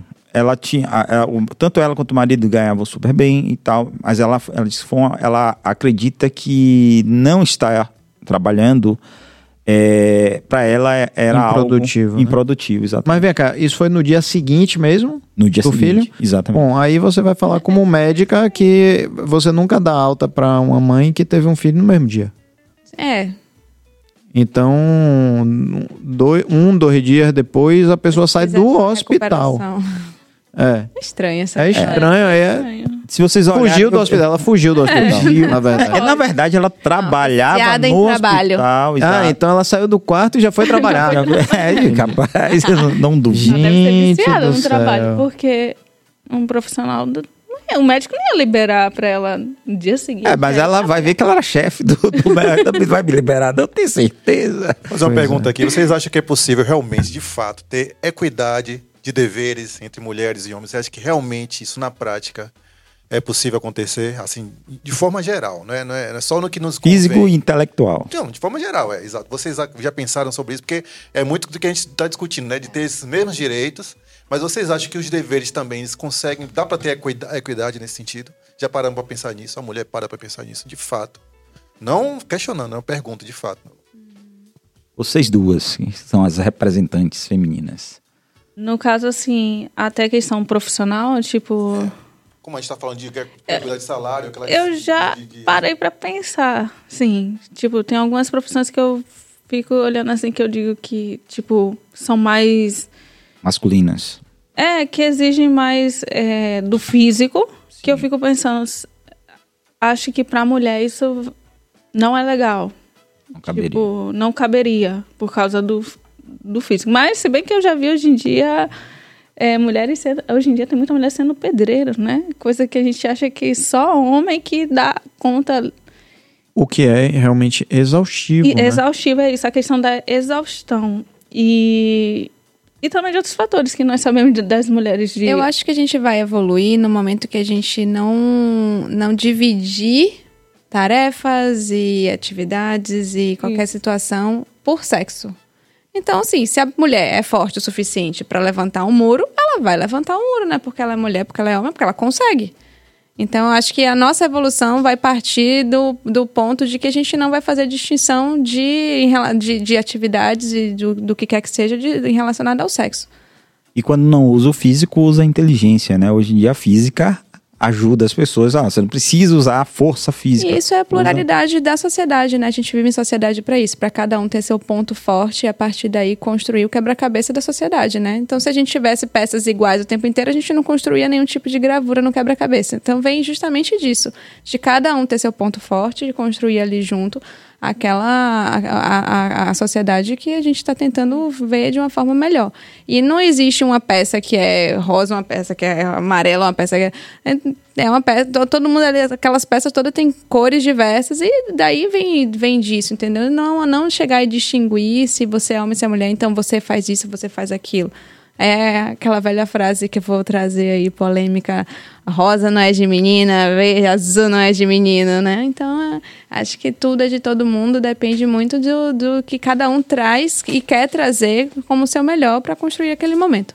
Existem áreas, por exemplo, a parte da cozinha, que as pessoas falam, ah, a mulher é melhor cozinheira do que o homem, mas os grandes chefes são homens. Existe essa, essa. O que é que vocês acham disso, por exemplo? Corro- Corrobora, acho que o que você está. É, eu não concordo, eu não concordo com a distinção de sexo para atividades. É, habilidades é, são dons e isso depende do, da sexualidade. Se a pessoa se esforçou, né, ela vai, vai, vai chegar a, a algum lugar, né? E sobre é, a maternidade, né? Que eu tive a oportunidade de acompanhar é, você. é, tem uma amiga nossa, né? Que um casal amigo, muito amigo. Eu sou é, padrinho do casamento deles. são pessoas muito próximas. E Mel fez o parto da filhinha deles. E eu tive a oportunidade de colar para fazer conteúdo, né? Mostrar tal, não sei o quê. E é, eu vi o quão extenuante é para uma para você, primeiro lugar, estar ali, né, no tempo da mulher, respeitando a mulher é, ali no papel de mãe, dela ter total poder sobre o seu corpo, né, fazer daquela fazer daque, daquele parto um ato fisiológico e não um ato cirúrgico mas é, e um trabalho de equipe maravilhoso para isso, né? É, você, o que que você acha que que dentro dessa situação que é seu ofício é uma é uma característica, é uma qualidade da mulher que permite que isso seja possível de acontecer, tanto para quem é médica e tanto para quem ali está sendo uma mãe. Eu acho que no momento que nós nos vemos como profissional ali naquele momento, é, a gente fala muito sobre isso na medicina, né? Que não tem tanta distinção de médico, homem, médico, mulher. A gente tenta ser unissex para servir aquela pessoa que procurou seus, seus, sua- seus dons, né, seus, seus serviços ali naquele momento. Mas, assim, dentro do universo da obstetrícia, é, é o que mais ou menos eu experimento no consultório, né? Então, às vezes eu vejo mulheres que vêm buscar e se identificam pela, pela mesma forma de pensar, por entender é, a, a, a mesma construção de linha de raciocínio, de pensamento, mas isso não limita a um bom profissional é, atender aquela paciente por ser homem, por ser. Por, eu acho que uhum. é um universo que uma pessoa que entende aquilo ali, que tem essa sensibilidade, é, consegue fazer essa assistência, né? Mas eu falo da jornada que não é fácil. A jornada de ali no hospital, esperando, dormindo, sentada, tal, até o momento. E a mãe também, uhum. todo o esforço físico, né? e, e mental, uhum. né? De, de, essa é uma, é uma é uma gincana, né? Eu percebi isso, ter um filho é uma gincana é, doida assim.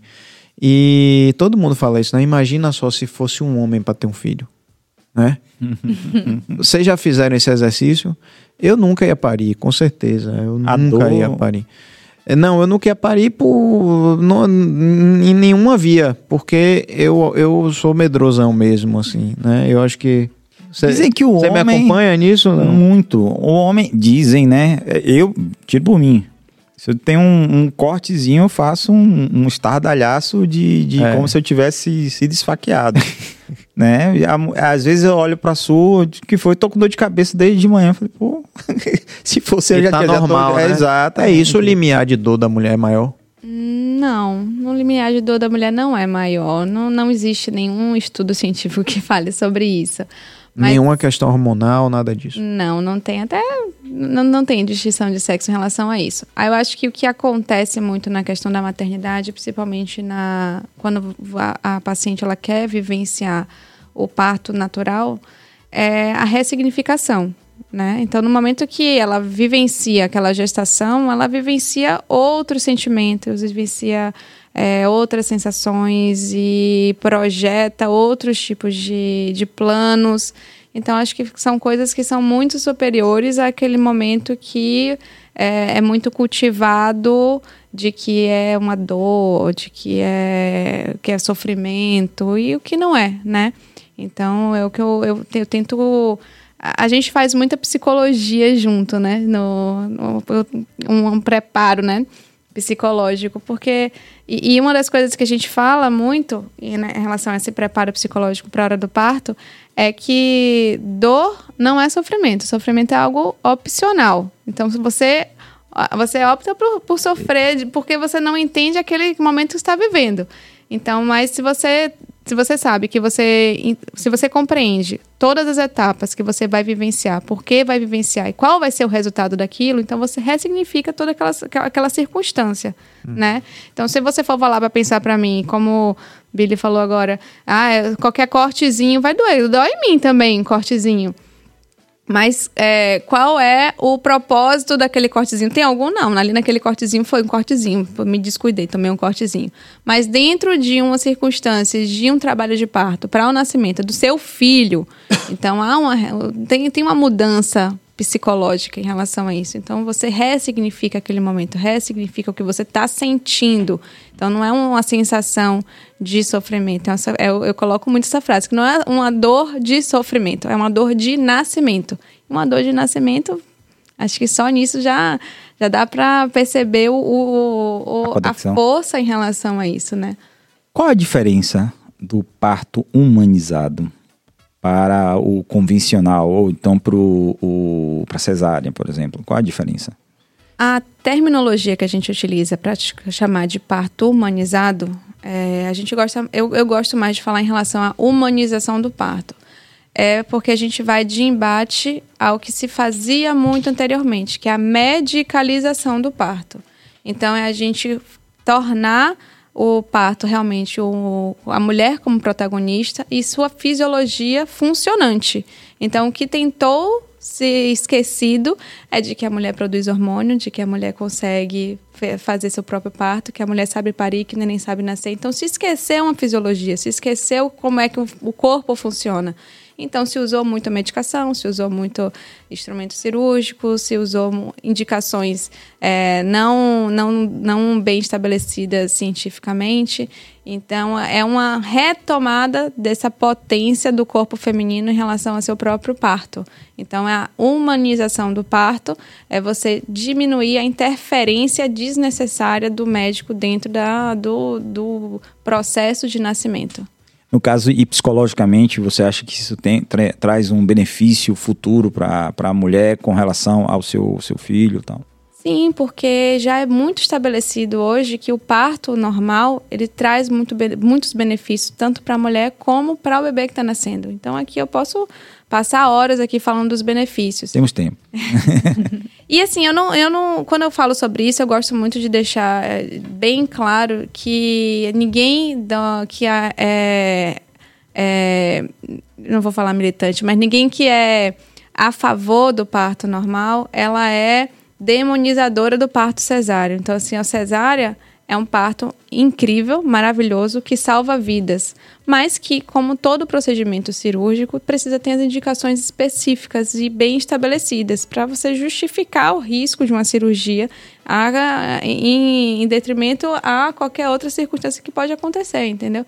Então, assim, é, o parto natural ele é muito benéfico para a mãe e para o bebê. O parto cesáreo é muito importante dentro da obstetrícia, mas para todos os procedimentos dentro da medicina precisam ser muito bem embasados. Então não adianta fazer medicina em cima de achismo, em cima de que ah, comigo funcionou assim. Não, precisa ser muito bem estabelecido. Então para isso qualquer atitude, qualquer ação de, que se faça para uma paciente precisa ser muito bem justificada até mesmo para ela.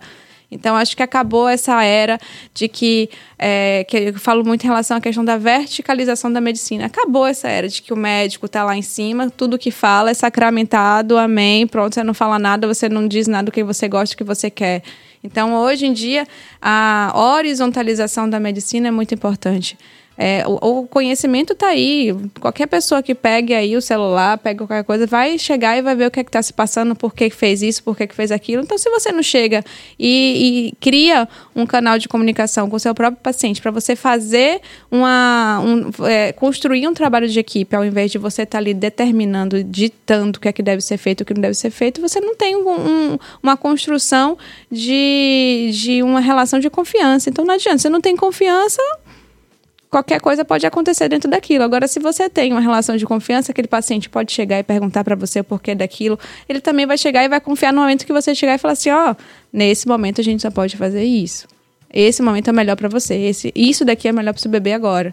Então é. Ah, tipo assim, desculpe te interromper, mas é tipo assim, você tá no, naquele momento e você preparou, é, ela te procurou dizendo quero ter um parto humanizado, humanização do parto tal e você percebeu que o cordão umbilical, como as pessoas falam, ah, tá asfixiando a criança e tal, aí você muda de procedimento ou, ou você continua e tem procedimentos no, no, no, na humanização do parto, você consegue é, não ir pro, pro, pro. Como é que chama? Cesárea. Pra cesárea, por exemplo. Você tocou agora num, num ponto. Num ponto que eu já posso, até pela vivência que eu tenho do lado de Mel, é, um ponto sensível aí, que é o, o cordão umbilical enrolado no pescoço, né? É. é assim, Eu vou ficar até quieto, não vou falar nada. É, não existe indicação cirúrgica somente pelo fato do cordão umbilical estar enrolado. Isso daí acontece acontece muito. A gente faz muito parto normal, pode ter uma, duas, três voltas no, no, no pescoço do bebê por conta do cordão. O que se faz é a avaliação constante daquela mulher, daquele bebê durante o processo de trabalho de parto e que durante esse processo podem existir necessidade de ter intervenções que às vezes não são medica medicamentosas, às vezes são, são a, a, processos que você consegue de uma forma de manipulação de posição ou de é, utilização, a gente utiliza muitas vezes a parte de aromaterapia, principalmente para controle de dor. A gente faz a utilização de acupuntura, às vezes até mesmo para fazer a indução do trabalho de parto com a não utilização de medicação. Então, é, a, a, a humanização é justamente não ter uma intervenção desnecessária, o que a gente chama de É, eu esqueci a terminologia agora. Quando a gente age demais de uma forma que aquela ação desnecessária traga malefícios. Então, a, a, é, é, a gente está embasado, está ali é, acompanhando de uma forma eficaz aquela paciente e agindo da forma necessária, no momento necessário e, e, da forma necessária. Né? Claro que eu não vou te complicar aqui, mas eu já ouvi as pessoas falando: ah, o público, o cara quer fazer o, o normal e o particular, o doutor prefere fazer o, a cesariana por questões financeiras. Já ouvi falar isso. Lógico, eu não tenho como comprovar, mas que a gente ouve esse tipo de coisa o tempo todo né? E lógico que tem pessoas que têm boa índole, tem pessoas que têm em todos os lugares, não só em, em, medicina e tal, tal, tal. Mas você falou aí que você pode é, catalogar quais seriam esses benefícios do, do, do humanizado? Para a mulher, a recuperação. Então, ela não passa por um procedimento cirúrgico, não tem umas complicações que podem acontecer em um procedimento cirúrgico. É, uma cesárea não é uma cirurgia tranquila, como se normaliza. É uma cirurgia considerada uma cirurgia de, de médio porte. Então, existem complicações, podem ser é, em relação à parte anestésica, pode ser em relação até mesmo à manipulação cirúrgica. É, mas o parto normal tem essa vantagem da questão da, da recuperação, né? É, que é, para algumas pacientes é praticamente imediata. É, existe a, o trabalho do, do, da, da questão hormonal no corpo feminino. Então, para você ter um trabalho de parto, você precisa liberar ocitocina. Essa ocitocina é o mesmo hormônio que faz a liberação do, do leite materno. Então, você tem ali a preparação é, do corpo para logo após já conseguir amamentar. E tem aquele bebê que já consegue vir para o colo da mãe. É, o bebê que passa por, pelo canal de parto, que essa passagem, essa própria, é, é esse próprio canal e, e esforço mecânico que o bebê faz para passar pelo canal do parto é importante para a hora do, do, do, primeira, do primeiro respiro dele. Então, para essa adaptação é, respiratória do bebê mais benéfico, o contato do bebê com a flora vaginal é interessante, é, é, é já é bem estabelecido que é importante para a construção da flora intestinal do bebê, então até mesmo para as primeiras mamadas, para aquela construção, para ter a, o, a, o recebimento daquele nutriente, já, já consegue ter uma melhor absorção. Então, daí vai. Tipo assim, é, ela teve um parto, parto, normal. Com quanto tempo ela tem alta? Do, do, e, e o cesárea, quanto tempo ela tem alta, por exemplo? Existem serviços que o normal consegue liberar com um dia após. Mas normalmente a gente libera com dois dias após, até mesmo por conta da avaliação do recém-nascido. Então, às vezes, o recém-nascido precisa de dois dias de avaliação com o pediatra. E aí a gente não quer dar alta para a mãe sem. Imagina entrar num hospital grávida e sair sem neném no colo. É um dos piores cenários que a gente, que a gente imagina. É, então a gente sempre faz essa, essa avaliação de que foi um parto no, tranquilo, não tem nenhum tipo de comorbidade, que não teve nenhum tipo de intercorrência. É, essa, essa mãe pode ser liberada com o nenenzinho dois dias após, assim como o cesárea também. Só que aí você tem que imaginar o pós em casa, né? Então, assim, é uma mãe que em um parto normal consegue dar aquela assistência é, de uma forma mais tranquila para o seu bebê do que uma paciente que às vezes passou por procedimento de uma cirurgia que está ali com aquelas alterações é, por conta mesmo do, do corte cirúrgico, né? Aqueles cuidados a mais que precisam ser, precisam ser tomados. Perfeito. Eu, eu aconselho, né, é, todo mundo assistir, eu assisti com o Mel, é, um documentário chamado O Renascimento do Parto. São duas ou três? São três. São três, São né? Três. Parte um, dois e três. A gente assistiu um só. Não, a gente assistiu. Um, eu acho que eu, eu só assisti um. Você assistiu, acho que o um, metade do dois, eu assisti os três. Pronto. Eu nunca me impressionei tanto com o documentário. O Renascimento do Parto é, na Netflix e mostra é, exatamente como o parto virou uma coisa é, completamente é, cirúrgica por conta de interesses dos médicos, interesse dos hospitais, interesse de tudo, menos da mãe, né? Sim. E muito menos, coitado, do bebê. Então, assim, eu, eu aconselho todo mundo a assistir isso, que o renascimento do parto. Só para você ter uma ideia, tem uma situação que é simplesmente de uma é, de uma mãe que descobriu que o exame de imagem dela é, que o médico estava mostrando para justificar uma cesárea na verdade era era de um outro bebê. Nossa. Então era só mesmo para poder justificar, né? Porque uma imagem de um bebê de um ultrassom, como é que você sabe se aquele bebê é seu ou se não é? Aí ele mostrava, ó, oh, tá aqui com o cordão preso no, no pescoço e vai ter que ser cesárea. Nossa. Porque o médico, ele se programa melhor, né? Ele faz uma cesárea, ele faz rapidinho, um parto na, natural não é rapidinho. Mas temos interação aí, é, Fernanda Libório, aproveitando a pauta do Dia da Mulher, doutora, poderia falar se ainda é realizado o ponto do marido, o que é ponto do marido? Gente, isso é... Dá ponto no marido, é? é da boca. né? Exatamente. Você tirou essa palavras da minha boca. Venha, Billy, venha, Billy. É. Deixa, eu, deixa eu costurar sua boquinha. Gente, pra você ver como, como é muito recente isso do, do machismo né, dentro do universo feminino. Até, quiseram colocar até mesmo questões masculinas dentro de um parto que a protagonista é a mulher, né? E sim, existia, eu fiz residência e dentro dessa residência a gente ainda via muito isso, né? Do ponto do marido. É, o ponto do marido é feito aproximando a musculatura do períneo feminino depois de um parto vaginal.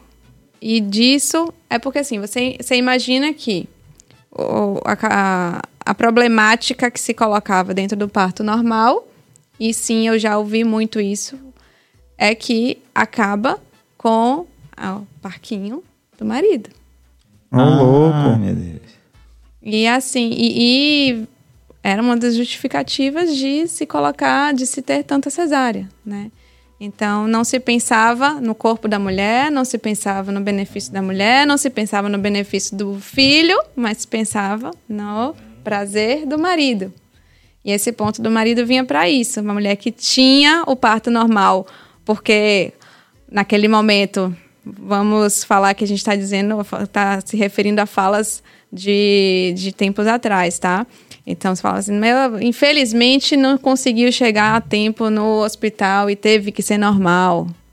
E aí acabou nascendo normal e aí tinha que dar um ponto do marido para aproximar a musculatura da região perineal e continuar tudo da forma que se achava ficar melhor para o marido. E não, não se faz mais isso. Isso é então, é, é, é totalmente é, recriminado dentro da medicina, até porque é, se sabe que essas mulheres que passavam por isso, elas, elas depois tinham dores crônicas, não conseguiam depois nem mesmo ter relação sexual por conta dessas dores crônicas. E não tem nada que justifique realizar esse tipo de ponto por conta desse. Seria... Inclusive, agora a gestante pode também ter acompanhamento do fisioterapeuta justamente para trabalhar hum. é, para que de, antes e do pós-parto, para poder fortalecer essa musculatura pélvica e também para até ajudar na hora do parto sim, normal, né? Sim. E existem doulas que têm formação na fisioterapia. Fisioterapia, justamente para também trabalhar toda essa questão e também é, os benefícios que eu desinch, é, desinchar a mulher, ajudar na respiração. É um trabalho muito lindo essa é. parte da fisioterapia na obstetrícia. É. Vou fazer uma pergunta aqui bastante. É, eu tenho uma amiga que morava aqui, aqui na rua que ela tem uma, ela faz a cirurgia de reconstrução vaginal. Uhum. É Ana, Ana Cristina Batalha. A gente tá uhum. tá to, eu tô ligando para ela para ver se ela vem um dia é aqui. Maravilhosa. É. Essa questão da reconstrução, vocês acham ok? Esse tipo de...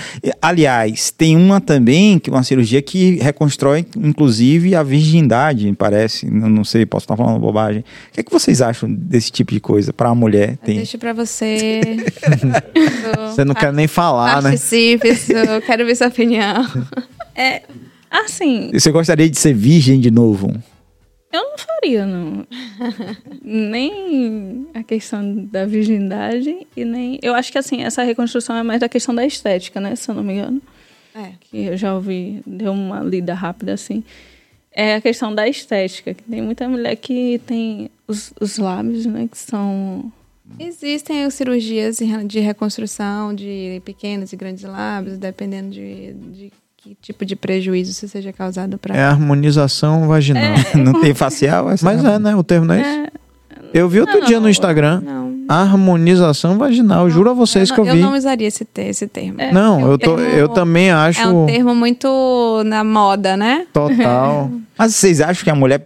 É, vocês aconselhariam uma mulher é, a voltar a ser virgem, por exemplo, até a mesma sensação do primeiro dia e tal? É, mas é Mas o que tá na moda, né? Você como doutora, você como médica e sua, sua paciente que falasse com você, o que, é que você aconselharia ela a fazer? Eu, como médica, eu preciso entender o universo dela, né? Sim. Então, o que é que isso representaria para ela? Uhum. Então, só fazer por fazer, nenhum tipo de procedimento eu acho que deva ser feito. Mas a- se existe esse procedimento, algum porquê ele, ele tem. Então, dentro desse porquê, quais são estudar quais são as indicações, as contraindicações e entender cada universo de cada paciente. Então, eu acho que é muito importante a gente colocar isso hoje em dia. Cada paciente ela é única. Sim. Então, não tem como a gente colocar regras e sair distribuindo essas regras para todas. Então, é preciso entender o universo de cada um, a necessidade de cada um, a cabeça de cada uma. E, dentro disso, trazer a melhor solução para cada uma. Agora, outra pergunta é: e o- se a paciente pedir para você, eu quero o ponto, ou o pai pedir, eu quero o ponto do marido, o que é que você. é, você- primeiro, antes você fala, ó, não, sou, sou contra, tal, você tem esse, esse tipo de conversa, mas se pedirem, você realizaria? Tal. Eu acho que inicialmente cabe a mim, é, como detentora da informação, colocar para a paciente pós e contras e o porquê que é indicado e por que não é indicado. Uhum. Ela tem a, a decisão sobre o seu próprio corpo, né?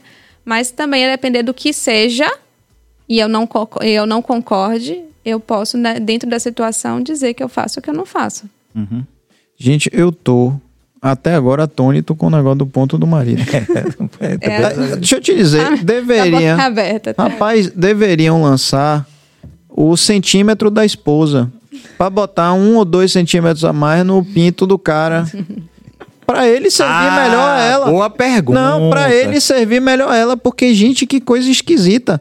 É tipo, a mulher servindo ao. ao, ao não é nem é ao órgão Ah, exatamente. é é, prazer. sexual Prazer masculino, masculino. né? Isso. E nada a ver com o bem-estar dela, absolutamente. Então vamos, A fica aí pergunta, para os né? ur- urologistas, ó, fica para você urologista, aí a provocação. Cria aí o método centímetro da mulher, que você vai implantar centímetros a mais no seu pênis para a mulher. Ó, cada uma, rapaz. E, e a- e aí fica a pergunta, né? Isso a gente já sabe, graças a Deus, eu acho que meus amigos, mas poucos homens, todos os homens acham que o tamanho é documento, né? O, tam, o Você tamanho. vai trazer esses assuntos aqui mesmo? É? Sério? Vou deixar pra você de novo, viu, Su? Exato. Tem homens que acreditam nisso, né? Mas vocês, mulheres, é, deem, deem aula aí pros, pros meninos que ainda não sabem sobre isso.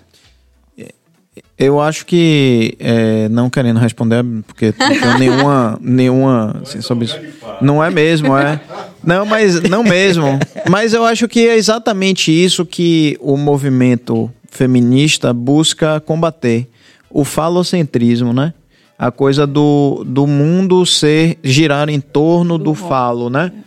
Então eu acho que é, elas podem responder isso, mas eu acho que não é o que está mais em, no, no cerne da questão, em voga, né? Isso fala mais sobre a masculinidade do homem do que da feminilidade da mulher, né? É, mas é uma, é uma discussão. é, eu entendo sua pergunta, Billy, porque é isso. A gente está aprendendo. Tudo está mudando muito rápido. Tudo tá.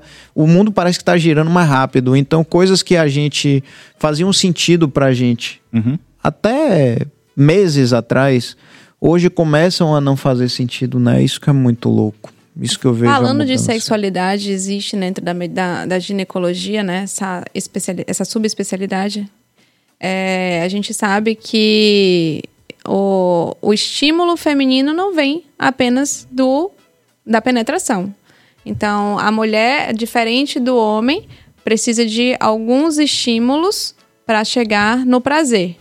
Para o homem, ele é muito mais visual, viu? Aquilo que te traz prazer, que te agrada visualmente, está excitado, dali, eh, dependendo do tipo de estimulação, ele vai ter o prazer dele. Para a mulher, ela precisa se sentir segura, se sentir confortável, ter o estímulo adequado, ter o toque adequado, ter o tempo adequado. Às vezes não é nem a penetração que causa prazer ali para ela. Então, eu acho que não é a questão do, como, como o Pedro colocou muito bem, não é a questão do, do pênis, do tamanho, é do que, de, que tipo de estímulo que se faça, de que tipo de envolvimento que vocês têm naquele momento, de que tipo de intimidade que vocês estão tendo. Então, é, é um universo, não é um não é um, um somente aquela, aquela a, a penetração em si. O mundo da mulher ele é muito mais vasto do que o nosso, viu, Billy? Com certeza. Isso você não tenha dúvida, meu amigo. Com certeza. As brincadeiras do, dos homens dentro dos grupos de WhatsApp ainda são as mesmas. São. Eles podem até não, mas ainda é aquela coisa do vídeo e tal. Eu, quando eu tava. As eu... mesmas resenhas da quinta série. Exatamente. Eu, quando eu tava dando aula, né, na, na época da pandemia, eu dava aula com o celular e ficava preocupado que os meninos ficavam mandando vídeo o tempo todo. Então, eu tinha que estar apagando o tempo todo, porque né? Então, eu acredito que o, o homem pode até não falar, mas que a cultura ainda é a mesma. Eu, eu posso dizer que, sei lá, que se a mulher progrediu em várias áreas, o homem progrediu em pouquíssimas coisas. não, não, tenho dúvida disso. E o que é que vocês acreditam é, que, assim, nos, nos dias de hoje, a gente olha para trás e vê que a gente teve alguns avanços, né? Alguns importantes, outros que ainda precisam eh, avançar muito mais, né? Mas o que que vocês acham hoje que é a grande necessidade de avanço no, no mundo feminino para que a gente possa é, equiparar entre direitos, deveres e tudo mais? Mas você me pegou. eu nunca tinha parado para pensar assim. E o que é que vocês acham que mais avançou?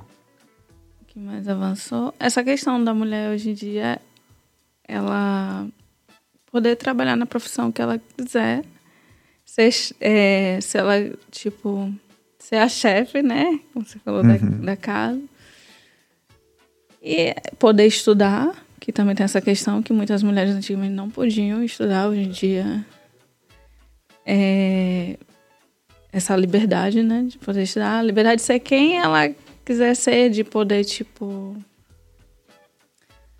fazer, né, as coisas e é, sair, ficar com quem ela quiser, com quantas pessoas elas quiserem.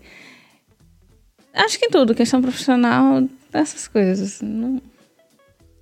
Eu acho que sair um pouco da teoria. Acho que é. a gente trouxe aqui alguns pontos que eu cheguei a, a, discordar em relação a essa questão do que é hoje em dia essa luta, né? Então, assim, existe sim canal de denúncia, existe sim vários, várias situações de apoio, várias formas de, de, é, de ir de encontro a violências, mas isso ainda é muito teoria. Então a gente tem é, lei, a gente tem delegacia, o quanto que isso funciona, o quanto que isso é funcional, né? Então Perfeito. a gente sabe que não funciona da forma que está na teoria que deveria funcionar. Então eu acho que hoje o maior desafio é colocar realmente em prática todas essas questões que ainda estão lindas na teoria, mas que precisam realmente serem funcionais, né? Eu acho que das mudanças que tiveram, a, a, aliás, a, uma, uma que não mudou foi vocês ainda receberem flores vocês ainda aceitam receber flores como, como uma homenagem a vocês? Porque eu tenho aqui umas flores aqui e tal. Vocês Agora ainda... que você falou, acho que elas não vão dizer que não. Aí eu vou passar, você, você entrega a sua, a sua parceira. Ô, meu irmão. Homenagenzinha, uma pequena homenagem para todas as mulheres. Aqui, meu amor, te pois amo. Pois eu amo receber flores. Obrigada. Te amo. Te amo, te amo. E eu queria agradecer muito a vocês por vocês toparem vir conversar com a gente. Não é fácil pra gente, como e, é fácil pra vocês. E eu acompanhei o atenção de Mel. Quando eu cheguei aqui, eu senti sua atenção também, Suane. Espero que vocês tenham se divertido também, que tenha sido leve, né? E, e quando o Mel falou que você convidou, Billy, eu falei, Mel, vambora, porque é um papel também é um papel importante. Chegar e comunicar e falar é um apoio para o Dia da Mulher. você, o que vocês fizeram aqui. Falar, né, inspirar outras mulheres nessa Exatamente. luta, nessa luta importante, que a gente consiga fazer o dia 8 de março ser todo dia no sentido de conscientização, da gente pensar, lembrar, se policiar para certas coisas. E muito, muito obrigado. Eu vou dormir feliz hoje. E a gente tem aqui Fernanda dizendo: amo Bahia Cash. Obrigado, Nanda. Obrigado por você ter participado. Excelente, parabéns. Um beijo. E agradecer também aqui a nossa Forneria Alfredouro. Pessoal. Forneria Alfredouro, lembrando a todos, aqui de Salvador, se você está assistindo a gente, você tem que vir em Salvador para provar a melhor pizza da cidade. É uma pizza com fermentação natural de 48 horas, ou seja, coisa finíssima. Tá no iFood e você pode procurar também no, no Instagram da Forneria Alfredouro, arroba Forneria Alfredouro. Obrigado, Cabas, pelo apoio aqui. 1 hora e 55 de podcast. Passou que a gente nem viu, né? É verdade. Maravilhoso. E você, velho, é um craque. É. Você é um é, craque. Eu... eu- não entendo o que é que você tá fazendo escondido naquele microfone. Eu vou ter um podcast só pra mim. Ah, Agora, só eu vou assistir. desculpe, viu?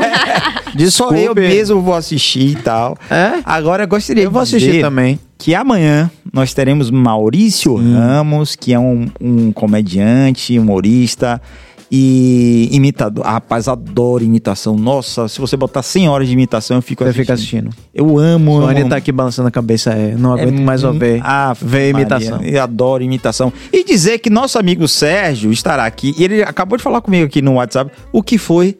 O que foi?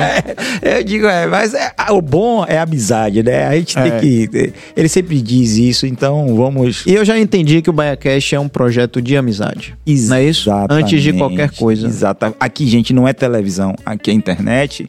Por isso que a linguagem é diferente, apesar da gente manter o, o respeito pra, com todo mundo, certo? Mas aqui é uma coisa mais real. Eu sempre digo que os entrevistados, é, a gente entrevista o CPF e não o CNPJ. Então, Boa. Então, vou deixar vocês se despedirem também. Afinal de contas, esse programa é mais de vocês do que da gente. Eu gostaria de agradecer o convite, por mais que tenha sido de uma forma meio que assustadora pra mim, porque foi cair meio que de paraquedas aqui hoje, mas foi uma experiência maravilhosa. Ter recebido o convite foi realmente um. Eu me senti muito lisonjeada por isso, estar aqui entre vocês que recebem pessoas tão ilustres. Eu vou até esfregar aqui pra ver se. é nesse, o Divete é esse aqui. Ah, meu Deus. É o batom daqui. ainda tá Pra aí. pegar cara. o sucesso aqui de todo mundo aqui que vocês entrevistam, é muito bom estar aqui. Foi um- uma discussão maravilhosa, adorei participar. Obrigada. Que massa. Também quero agradecer, né, pela oportunidade de estar aqui, que eu sempre tô ali atrás das câmeras. Agora eu vejo o quanto é difícil sentar Tá aqui, vendo aí? né? Muito nervosa, eu sou uma pessoa muito tímida, gente. Então, tá aqui pra mim tá sendo bastante difícil. E muito obrigada, né? Pela oportunidade de é isso, Sônia. Um- A e gente que vocês agradecer. e que vocês venham sempre. Que vocês venham sempre. Desculpa interromper, mas uma pessoa importantíssima apareceu aqui. Eu vi, eu vi também. É a minha sogra. Olha lá, ó. Laura Garcia, a mulher atual, aprendeu a cuidar de si mesmo com amor e compaixão, trazendo uma maior compreensão de sua essência interior. Aí. Entendeu, Billy? Entendeu, Billy? Ah, já dá onde é que veio aí, ó. A fábrica aí. E a vocês que estão com a gente por duas horas aqui, saibam de nosso grande prazer, que é falar com vocês quase que todos os dias. E muito obrigado. Lembrem-se sempre de inscrever-se no canal. A gente tem o nosso programa também de como é Cabas, eu sempre escrevo membros, membros que têm vantagens é, especiais para membros. É uma cultura muito comum nos Estados Unidos de pessoas que apoiam o canal e para isso ganham um status diferente dentro do canal.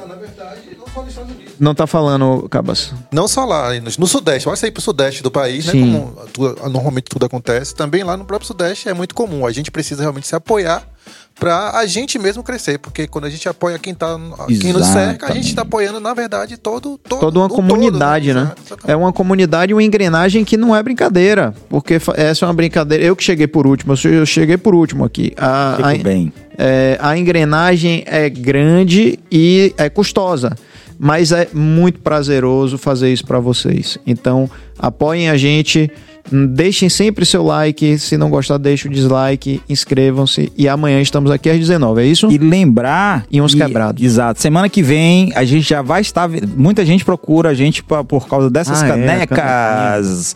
já resolvemos. E semana que vem já vai estar no ar. Você quiser adquirir a caneca do Bahia Cash, você vai conseguir, beleza? Essa daqui cabe na minha bolsa. É, Aí. mas é, você tem que esperar lançar, que eu vou comprar a sua. E... Viu? E vou comprar outras pra também sortear no meu Instagram. Valeu, galera. Muito obrigado. Um beijo, durmam bem.